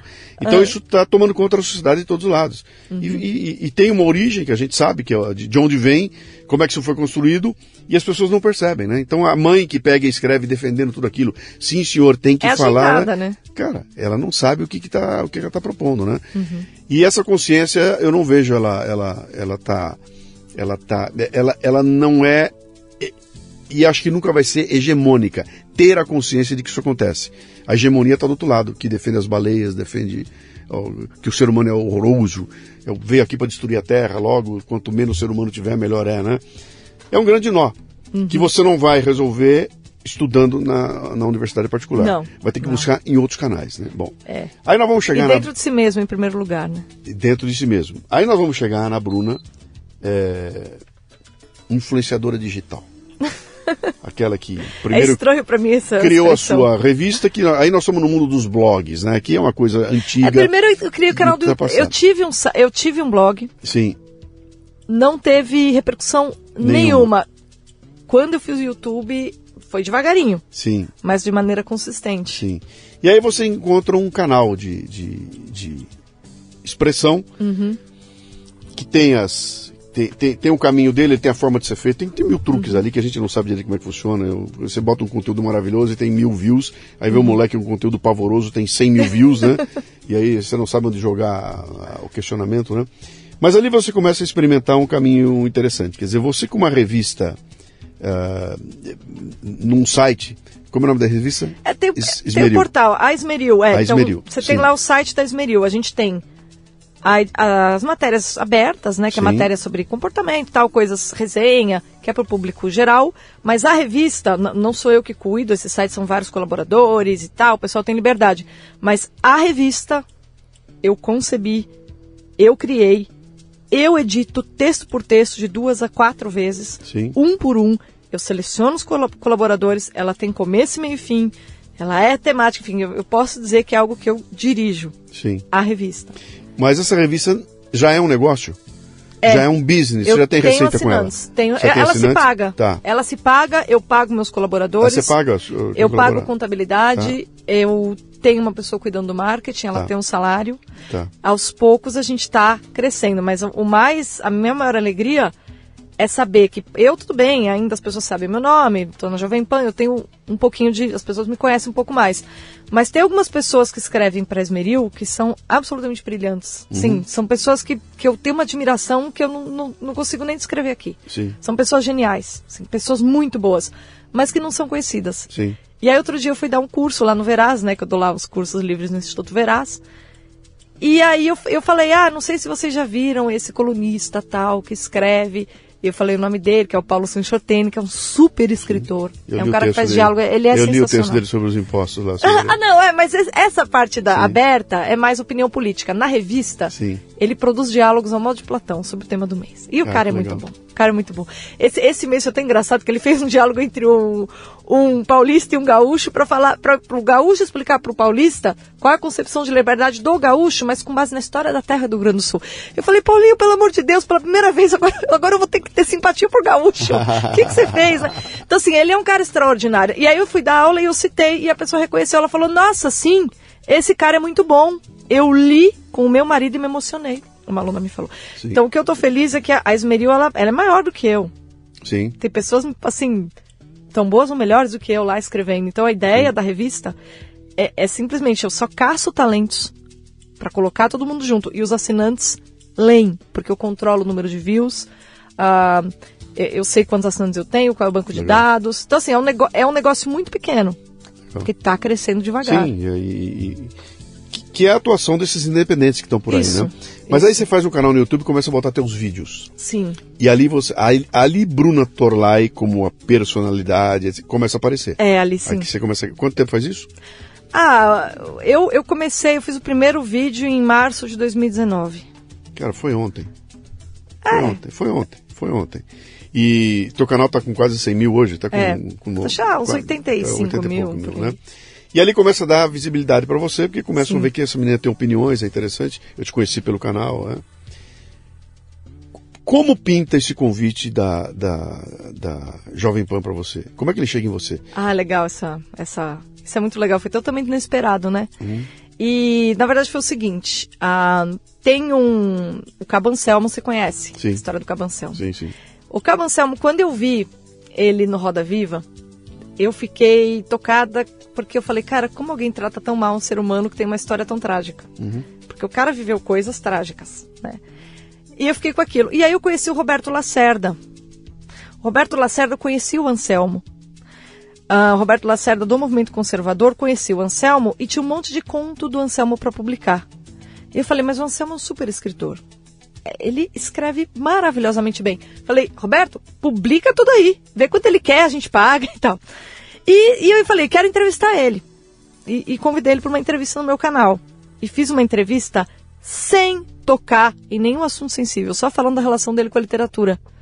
Tratei ele com base no que o ser humano tem de mais digno, que é a expressão da liberdade, né? Sim. Por meio da arte. Foi isso. E acho que aquilo fez bem para ele. E aí, quando chamaram ele pro Direto ao Ponto da Jovem Pan, ele pôde indicar alguns jornalistas. Ele me indicou para Paula, produtora do Jovem Pan. Na verdade, foi muito engraçado, porque eu estava lá em casa um belo dia e chegou uma mensagem da Paula, produtora do Direto ao Ponto. Ah, Bruno, a gente vai entrevistar o, o Cabo Anselmo e ele indicou o seu nome para você estar na bancada. Você gostaria? Eu falei, Direto ao Ponto, do Augusto Nunes? Claro que sim, caramba. E eu fiquei grata, que eu falei, nossa, que legal. Mas eu percebi que o Anselmo fez aquilo meio que em retribuição de eu ter tratado ele com a dignidade que ele merece, Legal. entendeu? E aí eu fui na bancada do Direto ao Ponto e a Paula, pelo que, pelo que eu entendi, a Paula percebeu na minha participação do programa que eu poderia ser uma comentarista boa e me indicou. Mas foi muito engraçado. Eu fui no Direto ao Ponto segunda-feira. Quarta-feira eu recebi uma mensagem do, do diretor da, da Jovem Pan, do Candil, do Humberto Candil, dizendo: Ah, Bruna, gostaria de conversar, você pode vir aqui? Não, acho que eu recebi na terça, ir lá na quarta. Aí eu fui lá quarta de manhã e ele falou: Ó, a gente tá procurando talentos novos. A Paula me indicou que me, me disse que você tem potencial, mas a gente quer te testar antes, tudo bem? Falei: Como assim? Não, você faz participações, mas sem pagar. Eu falei: ah, mas claro, imagina, pra mim é um prazer. A Jovem Pan é uma emissora legal, meus pais gostam da Jovem Pan. Eu vou fazer isso pra eles. E eu, eu fiz para meus pais mesmo, porque a minha realização é sentar e escrever. Mas eu falei, eu devo isso aos meus pais. E meu pai estava nas últimas na época, e ele ficou super feliz. Legal. Tava, tava- e aí eu peguei e, e comecei a fazer participações e me saí bem. E aí, um belo dia, o Candinho falou, não, eu quero que você venha trabalhar aqui, que você fique fixo no 3 em 1.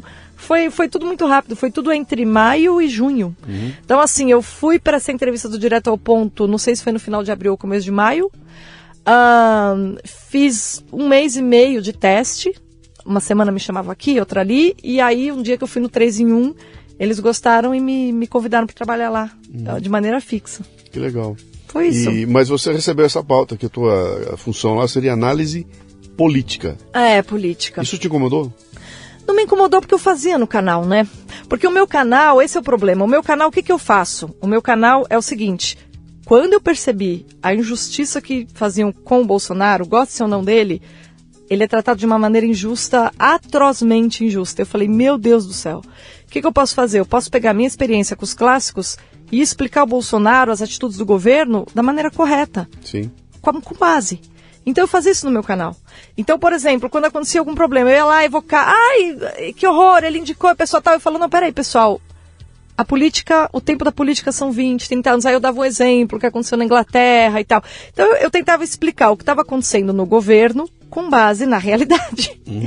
Então, quando eu fui chamada para Jovem Pan, eu só me perguntei, falei, bom, lá eu vou ter pouco tempo. É mais opinião do que fundamentação. Então eu tive que encontrar uma fórmula de não deixar de fundamentar para não cair no erro de achar que opinião resolve muita coisa, porque Sim. acima da opinião está a verdade. Sim. A nossa opinião perto da verdade não vale nada.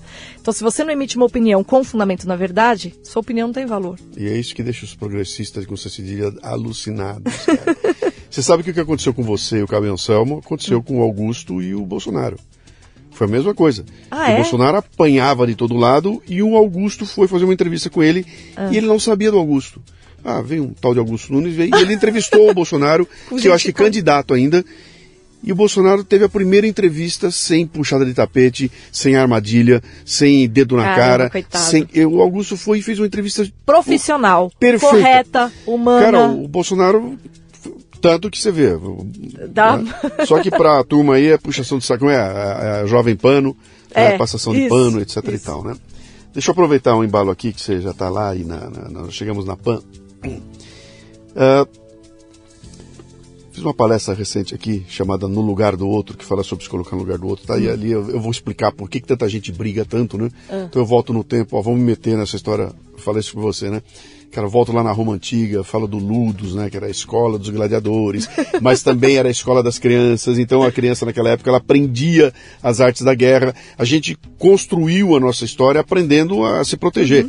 Então o, o, o, o lado, o hemisfério ocidental, ele tem esse lance, né? De que o embate é para eu ganhar de você. Não é um embate para que nós juntos cheguemos a um, a um final, né?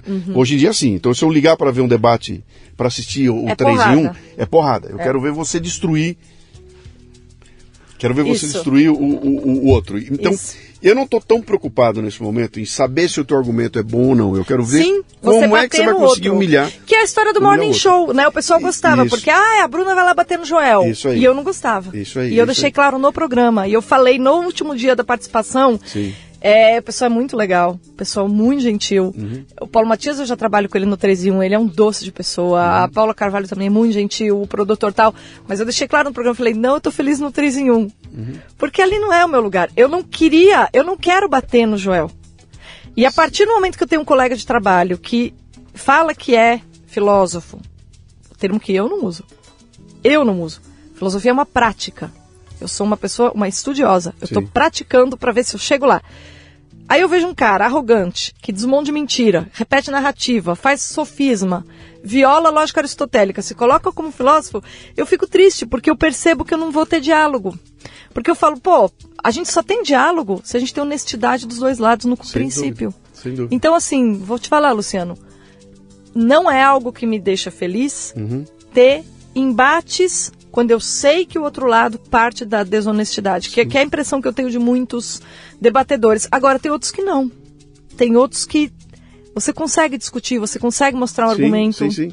Mas em alguns, e quando isso acontece, é uma delícia. É você, muito bom. Você vê os comentários, tu, cara, pela primeira. Então eu, eu tomei uma posição há muito tempo atrás, quando eu, eu, eu decidi que eu ia definir claramente qual era o meu lado, então eu fiz, fiz um programa falando, olha, eu estou me colocando, o meu aspecto é mais, eu estou mais para liberal conservador, logo a janela pela qual eu olho o mundo é esta, Uhum. Isso. a minha conversa vai ser enviesada para esse lado, é assim que funciona, e agora eu vou falar do assunto tal, né? E tomei a decisão lá, falar o seguinte, cara, eu não vou bater ninguém, não vou xingar ninguém, não vou, não vou brigar ninguém, porque no momento em que eu fizer isso, eu vou começar a falar para os convertidos. Sim. E só vou contar Sim. com a minha torcida. Sim. Eu quero falar para outra torcida também, né? E aí criei um, um, um- o podcast e tudo mais, que eu falo, pô, o, o cara que é contra tudo aquilo que eu falo, ele consegue vir e me ouvir, porque eu não vou. Não vou em momento algum ofendê-lo. Uhum. Eu vou colocar uma posição, ele termina de vir e fala, cara, você só falou bobagem, eu não acredito em nada do que Por você este falou. ponto, este. Mas eu gosto de te ouvir, sabe por quê? Porque você me obriga a exercitar e, e eu, eu saio da nossa discussão eh, cerebral, né? eh, eh, eh, sabendo que você está errado, o que reforçou o meu, meu argumento. E quando você acerta, eu posso até rever meus argumentos. Só que eu não fui, não me senti em momento nenhum eh, Ofendido, ofendido, espancado. espancado. E o que acontece? Nós treinamos a audiência para que ela goste de espancamento. Ela quer treta. É, Eu não sei se a gente treina a audiência. Eu acho que a gente sabe que o pão e circo é algo arraigado na cultura. Sim. E que toda vez que a gente explorar essa arena, a gente vai ter audiência. Claro. E aí você está numa rede Que faz, que usa que precisa da explora. audiência. Sim. ne- Então, por isso é interessante. Eu não vou botar dois carinha morno conversando para junto chegar num lugar como Mas, mas, Luciano, olha Paulo. só, mais ou menos, porque veja só, o 3 em 1 teve uma época que a gente estava com a Amanda Klein. Sim. Aí a Amanda Klein e o Constantino Sim, não tá dando sim, certo. sim. Aí ela falou, não dá para trabalhar com o Constantino. E ela saiu do programa. E aí ficou durante um tempo eu, Jorge Serrão e Rodrigo Constantino. Sim. Deixou de ser um programa de debate, virou um programa de análise. Sim. Ahn, os números de inscritos aumentou, a audiência permaneceu igual, só mudou o tipo da audiência. As, muitas pessoas não querem necessariamente o pão Essa- e circo do embate, elas querem a verdade. Sim. Então aquele público que assiste o Pingos nos Is, que eles chamam de panos nos Is, mas na verdade são pessoas que estão fazendo análise conforme a sua consciência ali. É aquilo que a gente tem. Esse público começou a ver o 3 em 1. Porque o público falou, pô, e assim, a gente foi maravilhoso. Olha, eu vou falar, eu vou falar aqui, e o público vai rir. No dia seguinte que a Amanda foi embora, foi o dia que a gente mais meteu o pau no governo Bolsonaro, porque Uhum. a gente estava livre para fazer as críticas corretas, sem precisar ficar rebatendo as narrativas, entendeu? Da Sim. imprensa, porque a Amanda é uma jornalista muito competente, né? Eu já, eu já tive contato com ela, é uma pessoa muito gentil, de, de boa convivência, tá? O pessoal fala mal dela, mas é uma pessoa muito profissional. Ah, então, o que, que ela fazia? O papel dela era simplesmente fazer aquele apanhado geral de tudo que saiu na imprensa tradicional, que é oposição ao Bolsonaro. E aí o nosso trabalho acabava sendo dizer, isso está errado por isso, isso está errado por isso. Então, assim, a gente não conseguia Elaborar. elaborar ideias, né? nem, Sim. nem análises construtivas e nem análises, de, nem críticas construtivas, porque a gente estava o tempo todo na narrativa e contra narrativa. Uhum. E quando eu, eu sei que a Amanda saiu e mudou a tônica do, do programa, porque a gente começou a fazer análise, a gente pôde criticar o Sim. governo Bolsonaro pelas razões certas. Quando eu falo razões certas, são razões que, para os liberal conservadores, são dignas de crítica. Sim. Nossa, aquilo deu um alívio, Luciano. Foi tão bom, porque ninguém quer ficar dizendo Bolsonaro, meu herói, mito, mito. Pelo amor de Deus, Bolsonaro é um ser humano que, coitado, tá lá fazendo o que pode, mas é um governo de transição, tem muito erro, o cara sempre foi lobo solitário, tem dificuldade de articulação, a gente sabe as limites de- os limites dele. Só que a questão nossa é o seguinte: tá lá, fazendo o que pode, é honesto, admite a fraqueza, erra e acerta. Errou, vamos falar do erro. Acertou, vamos falar do acerto. Não é assim, é alguém para ser demonizado. É essa que é a diferença de atitude, entendeu? Agora, quando a gente está no embate obrigatório para a audiência ver a pancadaria, a gente perde a oportunidade ah, de ah, fazer com que as pessoas entendam melhor de política. E aí a gente fica naquela. A gente transporta o futebol, né? O, É, é, o meu objetivo é fazer você errar. Eu quero arrancar tua bola. Eu quero que você erre o chute. Eu quero que. É, eu, eu e aí, que você e aí você- agora é engraçado que agora a gente tem um colega, que é o Fábio Piperno, É o tio da Amanda. que eles chamam de tio da Amanda, mas ele é um cara muito engraçado. Ele é um cara engraçado. Outro dia ele falou pro, pro Constantino, você tem um comunistômetro. A gente morreu de rir, porque foi engraçado. E ele é um cara que quando você põe um argumento, quando ele vê que você venceu por argumento, ele não pede a réplica. Uhum. Então eu não sei se ele pensa, eu não, eu não sei qual que é, mas eu sei que ele é uma pessoa fácil Sim, de trabalhar. sim. Aparentemente, é diferente. A gente, a, o 3 em 1 a gente não está no plano da pancadaria. Tem divergência. Uhum. Mas ah, muitas vezes as críticas que ele faz a- ao governo são coisas corretas. Você tá curtindo? Tá lá? Eu, eu gosto de fazer um programa. O que eu não gosto nesse momento da minha vida é ter pouco tempo de estudo. Sim. E isso é um pouco complicado, porque São Paulo é muito grande, a gente perde muito tempo em transporte, né? E a minha rotina está desorganizada porque eu tenho uma criança pequena. Então, assim, para tudo ficar perfeito, é claro, só o tempo, né? Sim. Vai, vai e trazer como é que é? tranquilidade. Sai na rua e as pessoas olham e falam, você é a Bruna. Você é a Bruna. Você começar a ser reconhecida. Nossa, Luciano, vou dar dois exemplos. Teve o dia da manifestação do 7 de setembro, né? Sim. eu fui fazer a cobertura com o Jorge Serrão, que é um, acho que é o meu melhor colega de trabalho que eu já tive é o Jorge Serrão. É. cara extraordinário. Eu fiquei, falei, fiquei tão feliz quando ele estava lá. Eu falei, ah, Serrão, que legal, vamos lá fazer. A gente fez a cobertura.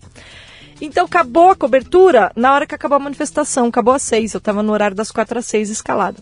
Desci ali na Joaquim Eugênio de Lima. Desci e encontrar ali o meu marido no barzinho do lado, jantar com os amigos, né? E a hora que eu desci e abri a porta, as pessoas começaram a falar, Bruna, aquilo, eu falei, o que, que é isso? que tá Eu? acontecendo?" Foi a primeira vez, eu falei, hã? O que, que esse pessoal tá falando? Porque ele estava acompanhando a cobertura. Então ali foi o primeiro impacto que eu tive, foi, foi assim, eu falei, nossa.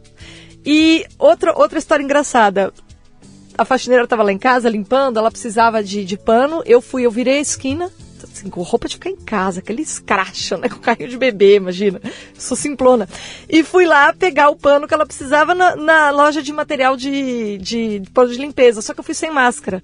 E eu já vi falando, eu falei, olha, eu não vou entrar na sua loja porque eu não quero pôr máscara, esse bairro é gostoso, tal, eu preciso disso, disso, disso. Aí o cara falou, virou e falou, ele falou, como é seu nome? Eu falei, Bruna. Ele, Bruna, mas a Bruna do 3 em 1, que eu Ah. ouço aqui no rádio, ele me reconheceu pela voz. Pela voz. Aí onde eu deixo estacionamento também, perto da estação Adolfo Pinheiro, o cara me reconheceu pela voz. E a coisa mais engraçada, on, eu comprei um mouse novo que eu tava sem. E ontem, meu marido falou que o pessoal foi entregar a o, o produto lá da Amazon. E ele disse que, que a moça, quando foi entregar pra ele, falou: Peraí, aqui é a casa da Bruna Torlai? Aí ele é.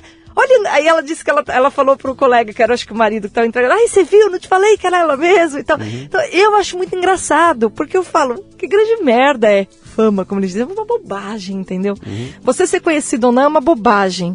A reconhecimento é quando você faz algo de bom para as pessoas, né? Quando, por exemplo, eu dou uma aula, faço alguém entender, e eu percebo que as pessoas saíram da aula emocionadas, aquilo me toca o coração mais do que quando alguém me pede uma foto. Por quê?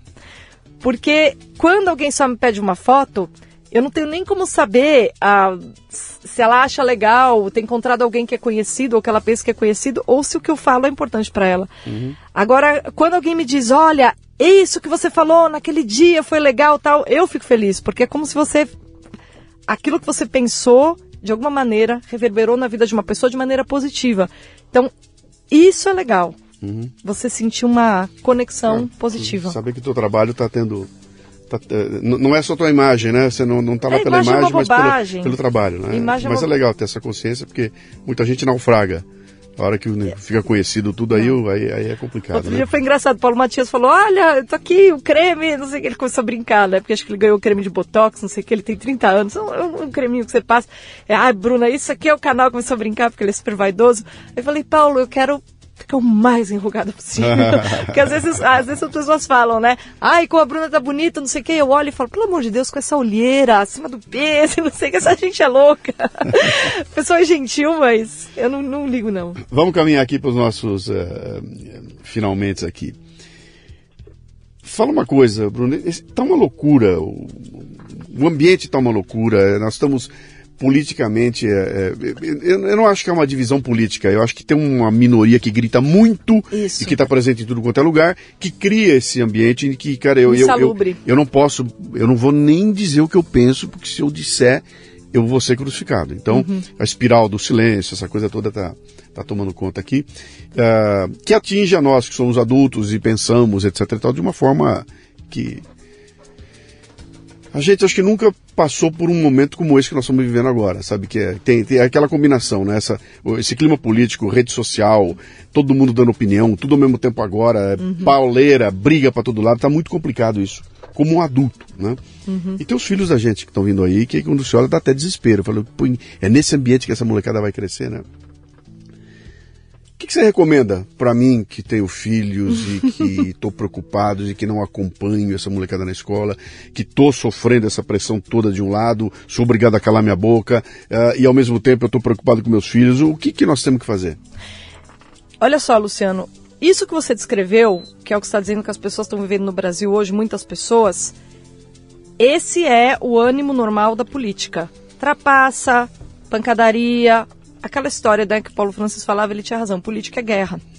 E ponto final. Então todas as pessoas que estão envolvidas com política, elas vivem isso 24 horas por dia, né? Olha que engraçado, eu vindo para cá, eu estava ouvindo lá o discurso da CPI e o Renan Calheiros falar. E aí quando eu vi ele falar, eu falei, mas esse cara, esse cara é um mercenário de quinta categoria. E ele faz isso há 40 anos. Sim. Então assim, não é nenhum momento. Ele sempre viveu naquilo. A gente é que não morava na sala do inferno chamada política.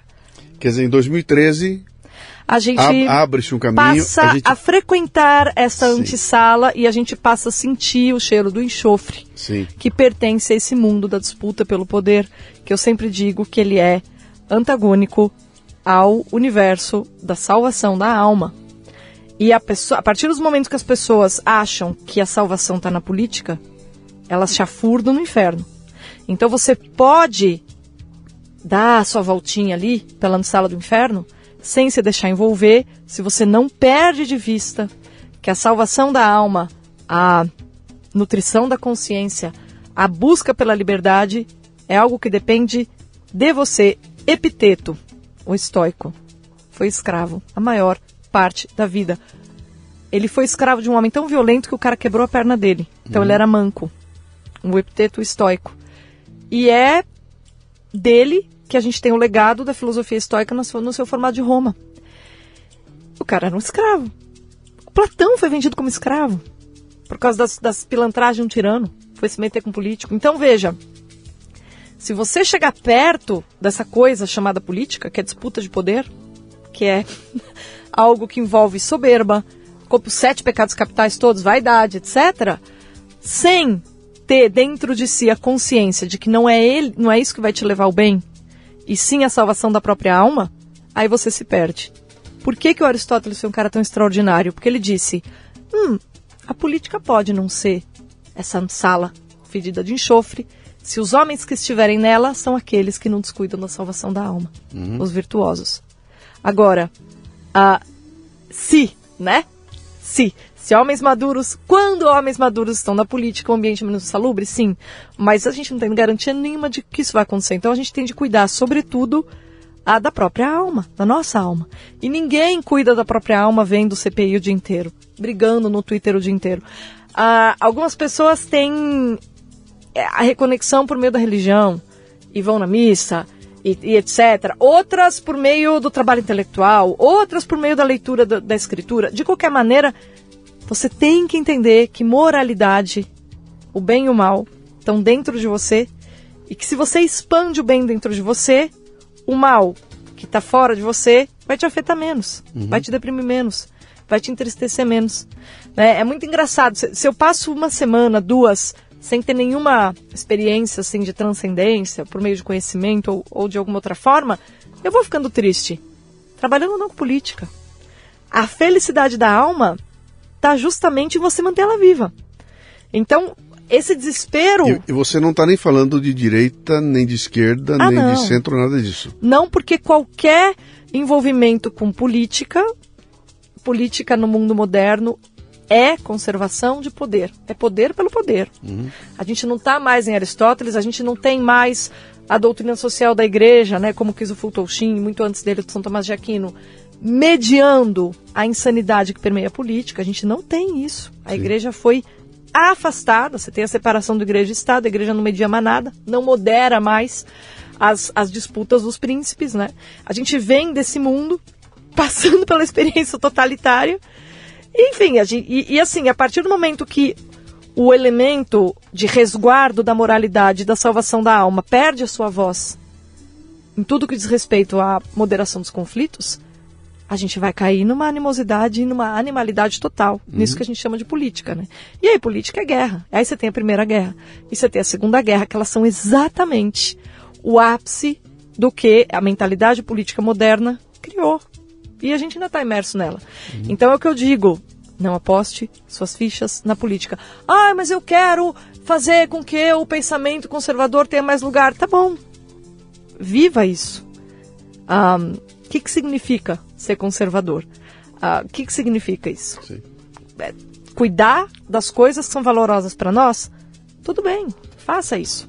Outro dia eu fui numa audiência da esquerda. Aquela história que eles querem substituir monumento. Tira o barba-gato, põe não sei o que, põe o zumbi dos palmares, aquela história deles. E eu falei, olha, vou dizer uma coisa para vocês. A partir do momento, vamos dizer que o barba-gato seja um genocídio, um desgraçado, com isso tudo que vocês estão falando. A figura do mal. E essa pessoa que vocês querem pôr no lugar seja a figura do bem. A partir do momento que vocês derrubam um para pôr o outro, vocês rebaixam a dignidade desse aqui. Porque se esse aqui tem val valor, foi porque ele sobreviveu a esse aqui.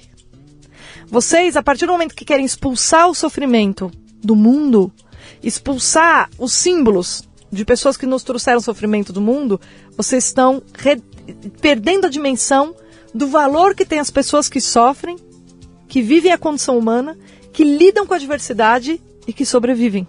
Vocês estão desvalorizando a força moral dessas pessoas. Ficaram todos pianinho, quietinho. Não vi ninguém rebater meu argumento. E ainda saiu na ata da audiência. Porque é verdade. Porque é verdade. Seja lá quais foram os ícones que eles querem. Então, assim, acima da disputa política, a gente tem uma coisa muito mais importante, que é entender o que é a condição humana. Uhum. E quando a gente perde essa conexão, nossa vida não, não tem valor nenhum, né? É verdade. Leia Victor Frankl. e muitos outros. E muitos é, outros. É, muito, muito legal. Olha, é, deixa eu saber, quem quiser, vamos, vamos ver onde, é, onde, é que a Bruna anda, quais são os planos, o que, que tem pela frente. A revista, a revista é oesmeril. É, é revistaesmeril.com.br. Ok, revistaesmeril.com.br. Chama Esmeril, é uma revista mensal, temática. Digital. Digital. digital. Um, a gente vai partir para impressa logo mais. Tá. Estamos trabalhando nisso, mas É, qual que é a característica? Qual que é o diferencial dela? Ela é temática. Então, por exemplo, o que aconteceu em setembro? Qual foi o fato mais importante de setembro? Foi o 7 de setembro. Sim. Milhares de pessoas saem na rua gritando liberdade. E aí, a edição de setembro se chama Primavera da Liberdade. E aí a gente fala de perseguição política, a gente fala de repressão, a gente fala de derrubada de símbolo. Eu entrevistei uma pessoa do movimento conservador. Enfim, é, todos os temas relacionados à liberdade e quanto é difícil você preservar a liberdade. Ah, o tema anterior foi de agosto foi Piratas de Brasília. a edição que traz inclusive uma entrevista com o grão articulador, que é o Michel Temer, né? Sim. Tamé Denelon, que atuou na Lava Jato, que lidou com pirata. Ahn, enfim, a partir desse tema Piratas de Brasília, a gente entendeu o que, que é o fenômeno centrão. O que, que quer dizer isso? Sim. O que, que é articulação? O que, que, que, política tem a ver com pirataria? Então, assim, a- dependendo do que está acontecendo no Brasil, a gente escolhe um tema para ir além, Legal. para levar as pessoas além daquela notícia. Porque a notícia pela notícia, Luciano, ela não alimenta você. Mas se você usa a notícia como gancho, Sim, para um, uma reflexão, uma reflexão, sim. Fica Sim, legal. Sim, sim. Então, revista Esme Esmeril, Esmeril sai uma vez por mês, aí é para assinantes, né? O pessoal é mais super baratinho, o pessoal Tá. assina lá. Quem não quiser assinar, entra para conhecer o portal, tem lá conteúdo gratuito. A gente tem um antiquário, que você sabe que eu sou restauradora de livro, então eu caço o livro antigo em São Paulo e ponho à venda. É mesmo? Se a pessoa compra, eu ainda restauro o livro para a pessoa e, e mando. Legal. Ahn, tem o antiquário, ali tem a nossa loja também, mas Seu- tem o meu canal do YouTube. Isso, seu canal. Canal é Bruna YouTube. Torlai. Bruna Torlai no Tá. YouTube, tem Instagram também. Pelo Instagram dá pra saber tudo.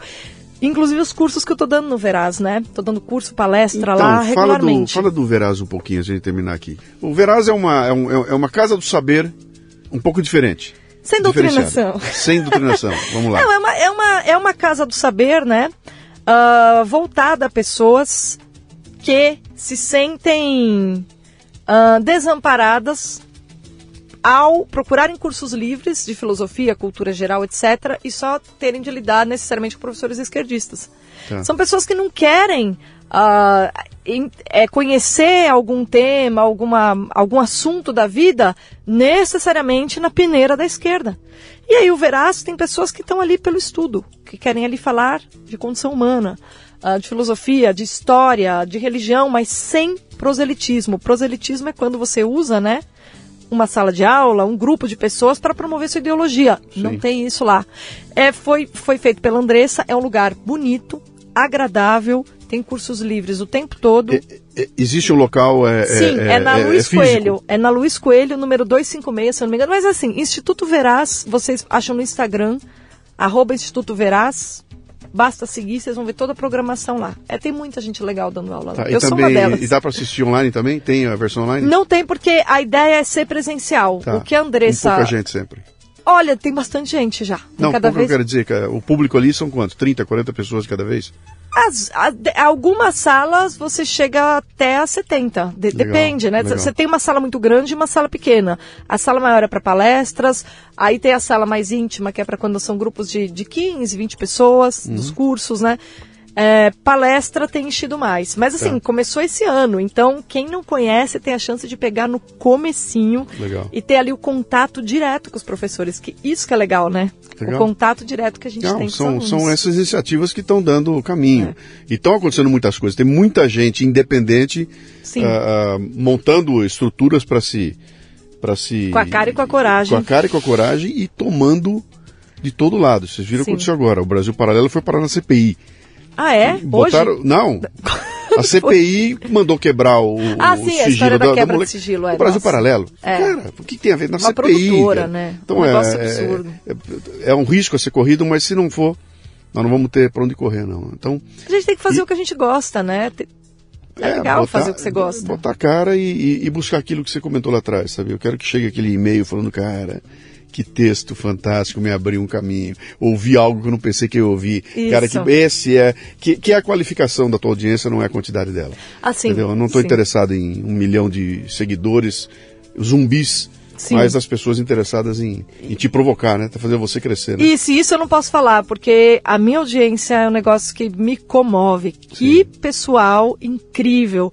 Eu consegui montar um curso chamado Estudo do Texto Filosófico com base no canal do YouTube. Eu anunciei e apareceu um monte de gente querendo fazer. Uhum. A gente lia clássicos de sexta-feira à noite. Eu pegava um clássico e ia dando aula. E até hoje esses cursos têm, têm procura. Então eu vou pôr tudo no Hotmart, para que as pessoas que não assistiram ele ao vivo uh, consigam assistir as aulas, porque eu tenho gravadas. As Sim. pessoas gostam. Então é impressionante. A gente tem muita gente por aí procurando coisas boas para se aprimorar como pessoa. E esse público, é graças a esse público que essas iniciativas que a gente cria, Luciano, uhum. elas estão sobrevivendo. É. Sem esse público, não, é exatamente, a gente é. não estaria aqui. E, e essa consciência está crescendo cada vez mais. Então, venham, assinem a revista da Bruna, assinem o Café Brasil Prêmio, ajudem a gente aqui a ampliar, né? Porque. Continuar. Cara, você não está querendo dinheiro para comprar gasolina de aviação para teu, pra tua Ferrari. Ai, caramba, não é isso, não. né? Só quero tá pagar querendo... os colaboradores, eles merecem. Bruna, Obrigado pela, obrigado pela presença, adorei ter você aqui. Uh, eu estou fazendo uns acordos com a Bruna se a gente faz um, um bem bolado de assinatura do prêmio com com, com a revista e, e vamos juntos, que acho que tem muita sinergia do teu público com o nosso público aqui. Com Mas certeza. Muito bom te ouvir. Aí, quem quiser acompanhar, você está na Jovem Pan. Ah, é, tô no 3 em 1 todo dia entre tá. 5 e 6 horas da tarde. Hora do trânsito, hora de você ficar em dia com Perfeito. os principais fatos do dia. Perfeito. Eu só não sei por quanto tempo, porque a hora que isso começar a tomar o tempo dela, ela já avisou. Ela vai parar para estudar. Obrigado, Bruna. Muito bom ter você aqui. Eu que agradeço. Um beijo. Muito bem, termina aqui mais um Leadercast. A transcrição deste programa você encontra no leadercast.com.br. Você ouviu o Leadercast com Luciano Pires. Mais uma isca intelectual do Café Brasil. Acompanhe os programas pelo portal cafebrasil.com.br.